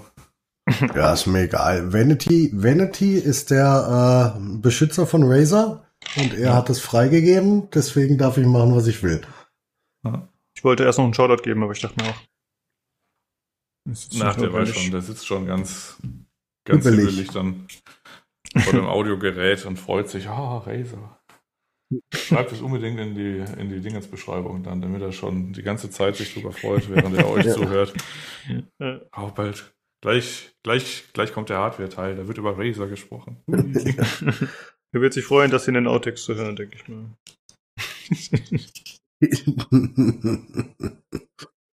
Marco, wir haben dich lieb. Yeah. Grüße gehen raus. Hm. Ja. Ich mute euch alle während des Podcasts. Einmal Ja, das ist Für so, mich ne? am einfachsten. keinen Bock zu hören, was wir so zu sagen haben. Du kriegst ja eins Airbox, ist klar, Lukas, jetzt. Das ist gar keine Frage. Also, ja. Pro Bemerkung kommt noch einer oben drauf und die werden, die, Das, die werden das, Red's the Spirit, ne? Red's the Spirit. Ich frage mich, ob das die Discord-Spur ist, die da irgendwie Mist macht, weil das kann Ah. ja nicht sein, dass du dich die ganze Zeit runterpegelst und trotzdem weiterklippst. Irgendwie ist das total komisch. Das kann natürlich sein, dass Discord ein Problem macht, ja. Ja. Also, schwierig. Strange, Das ne? könnte sogar sein, warte mal, das kann sogar sehr gut sein. Könnte sogar sehr gut sein. Das ist, ist ja vorhin erst umgestellt, dass er das Mikro hier nimmt. Ich vermute Ich mal dachte, fast eher, das, das ist das der, ist einfach nur die Discord. Freude, dass, dass wir beide miteinander reden können auch. Das, Ja, das schraubt dich alike. Höhe. Also, Ach so, ihr geht direkt wieder in die 70er zurück von der Aufnahmequalität her auch, oder was? Ja, so war das. Naja, gut. Gab ja einige gute Aufnahmen. Retro. Ja, aber gut, ja, vielleicht. Vielleicht war das damals so. Genau. Das ist Demnächst über CB-Funkaufnahme. Wir sind Dufte. Früher auch Dufte. Ne? absolut Knorke sind wir. Ach, Äh,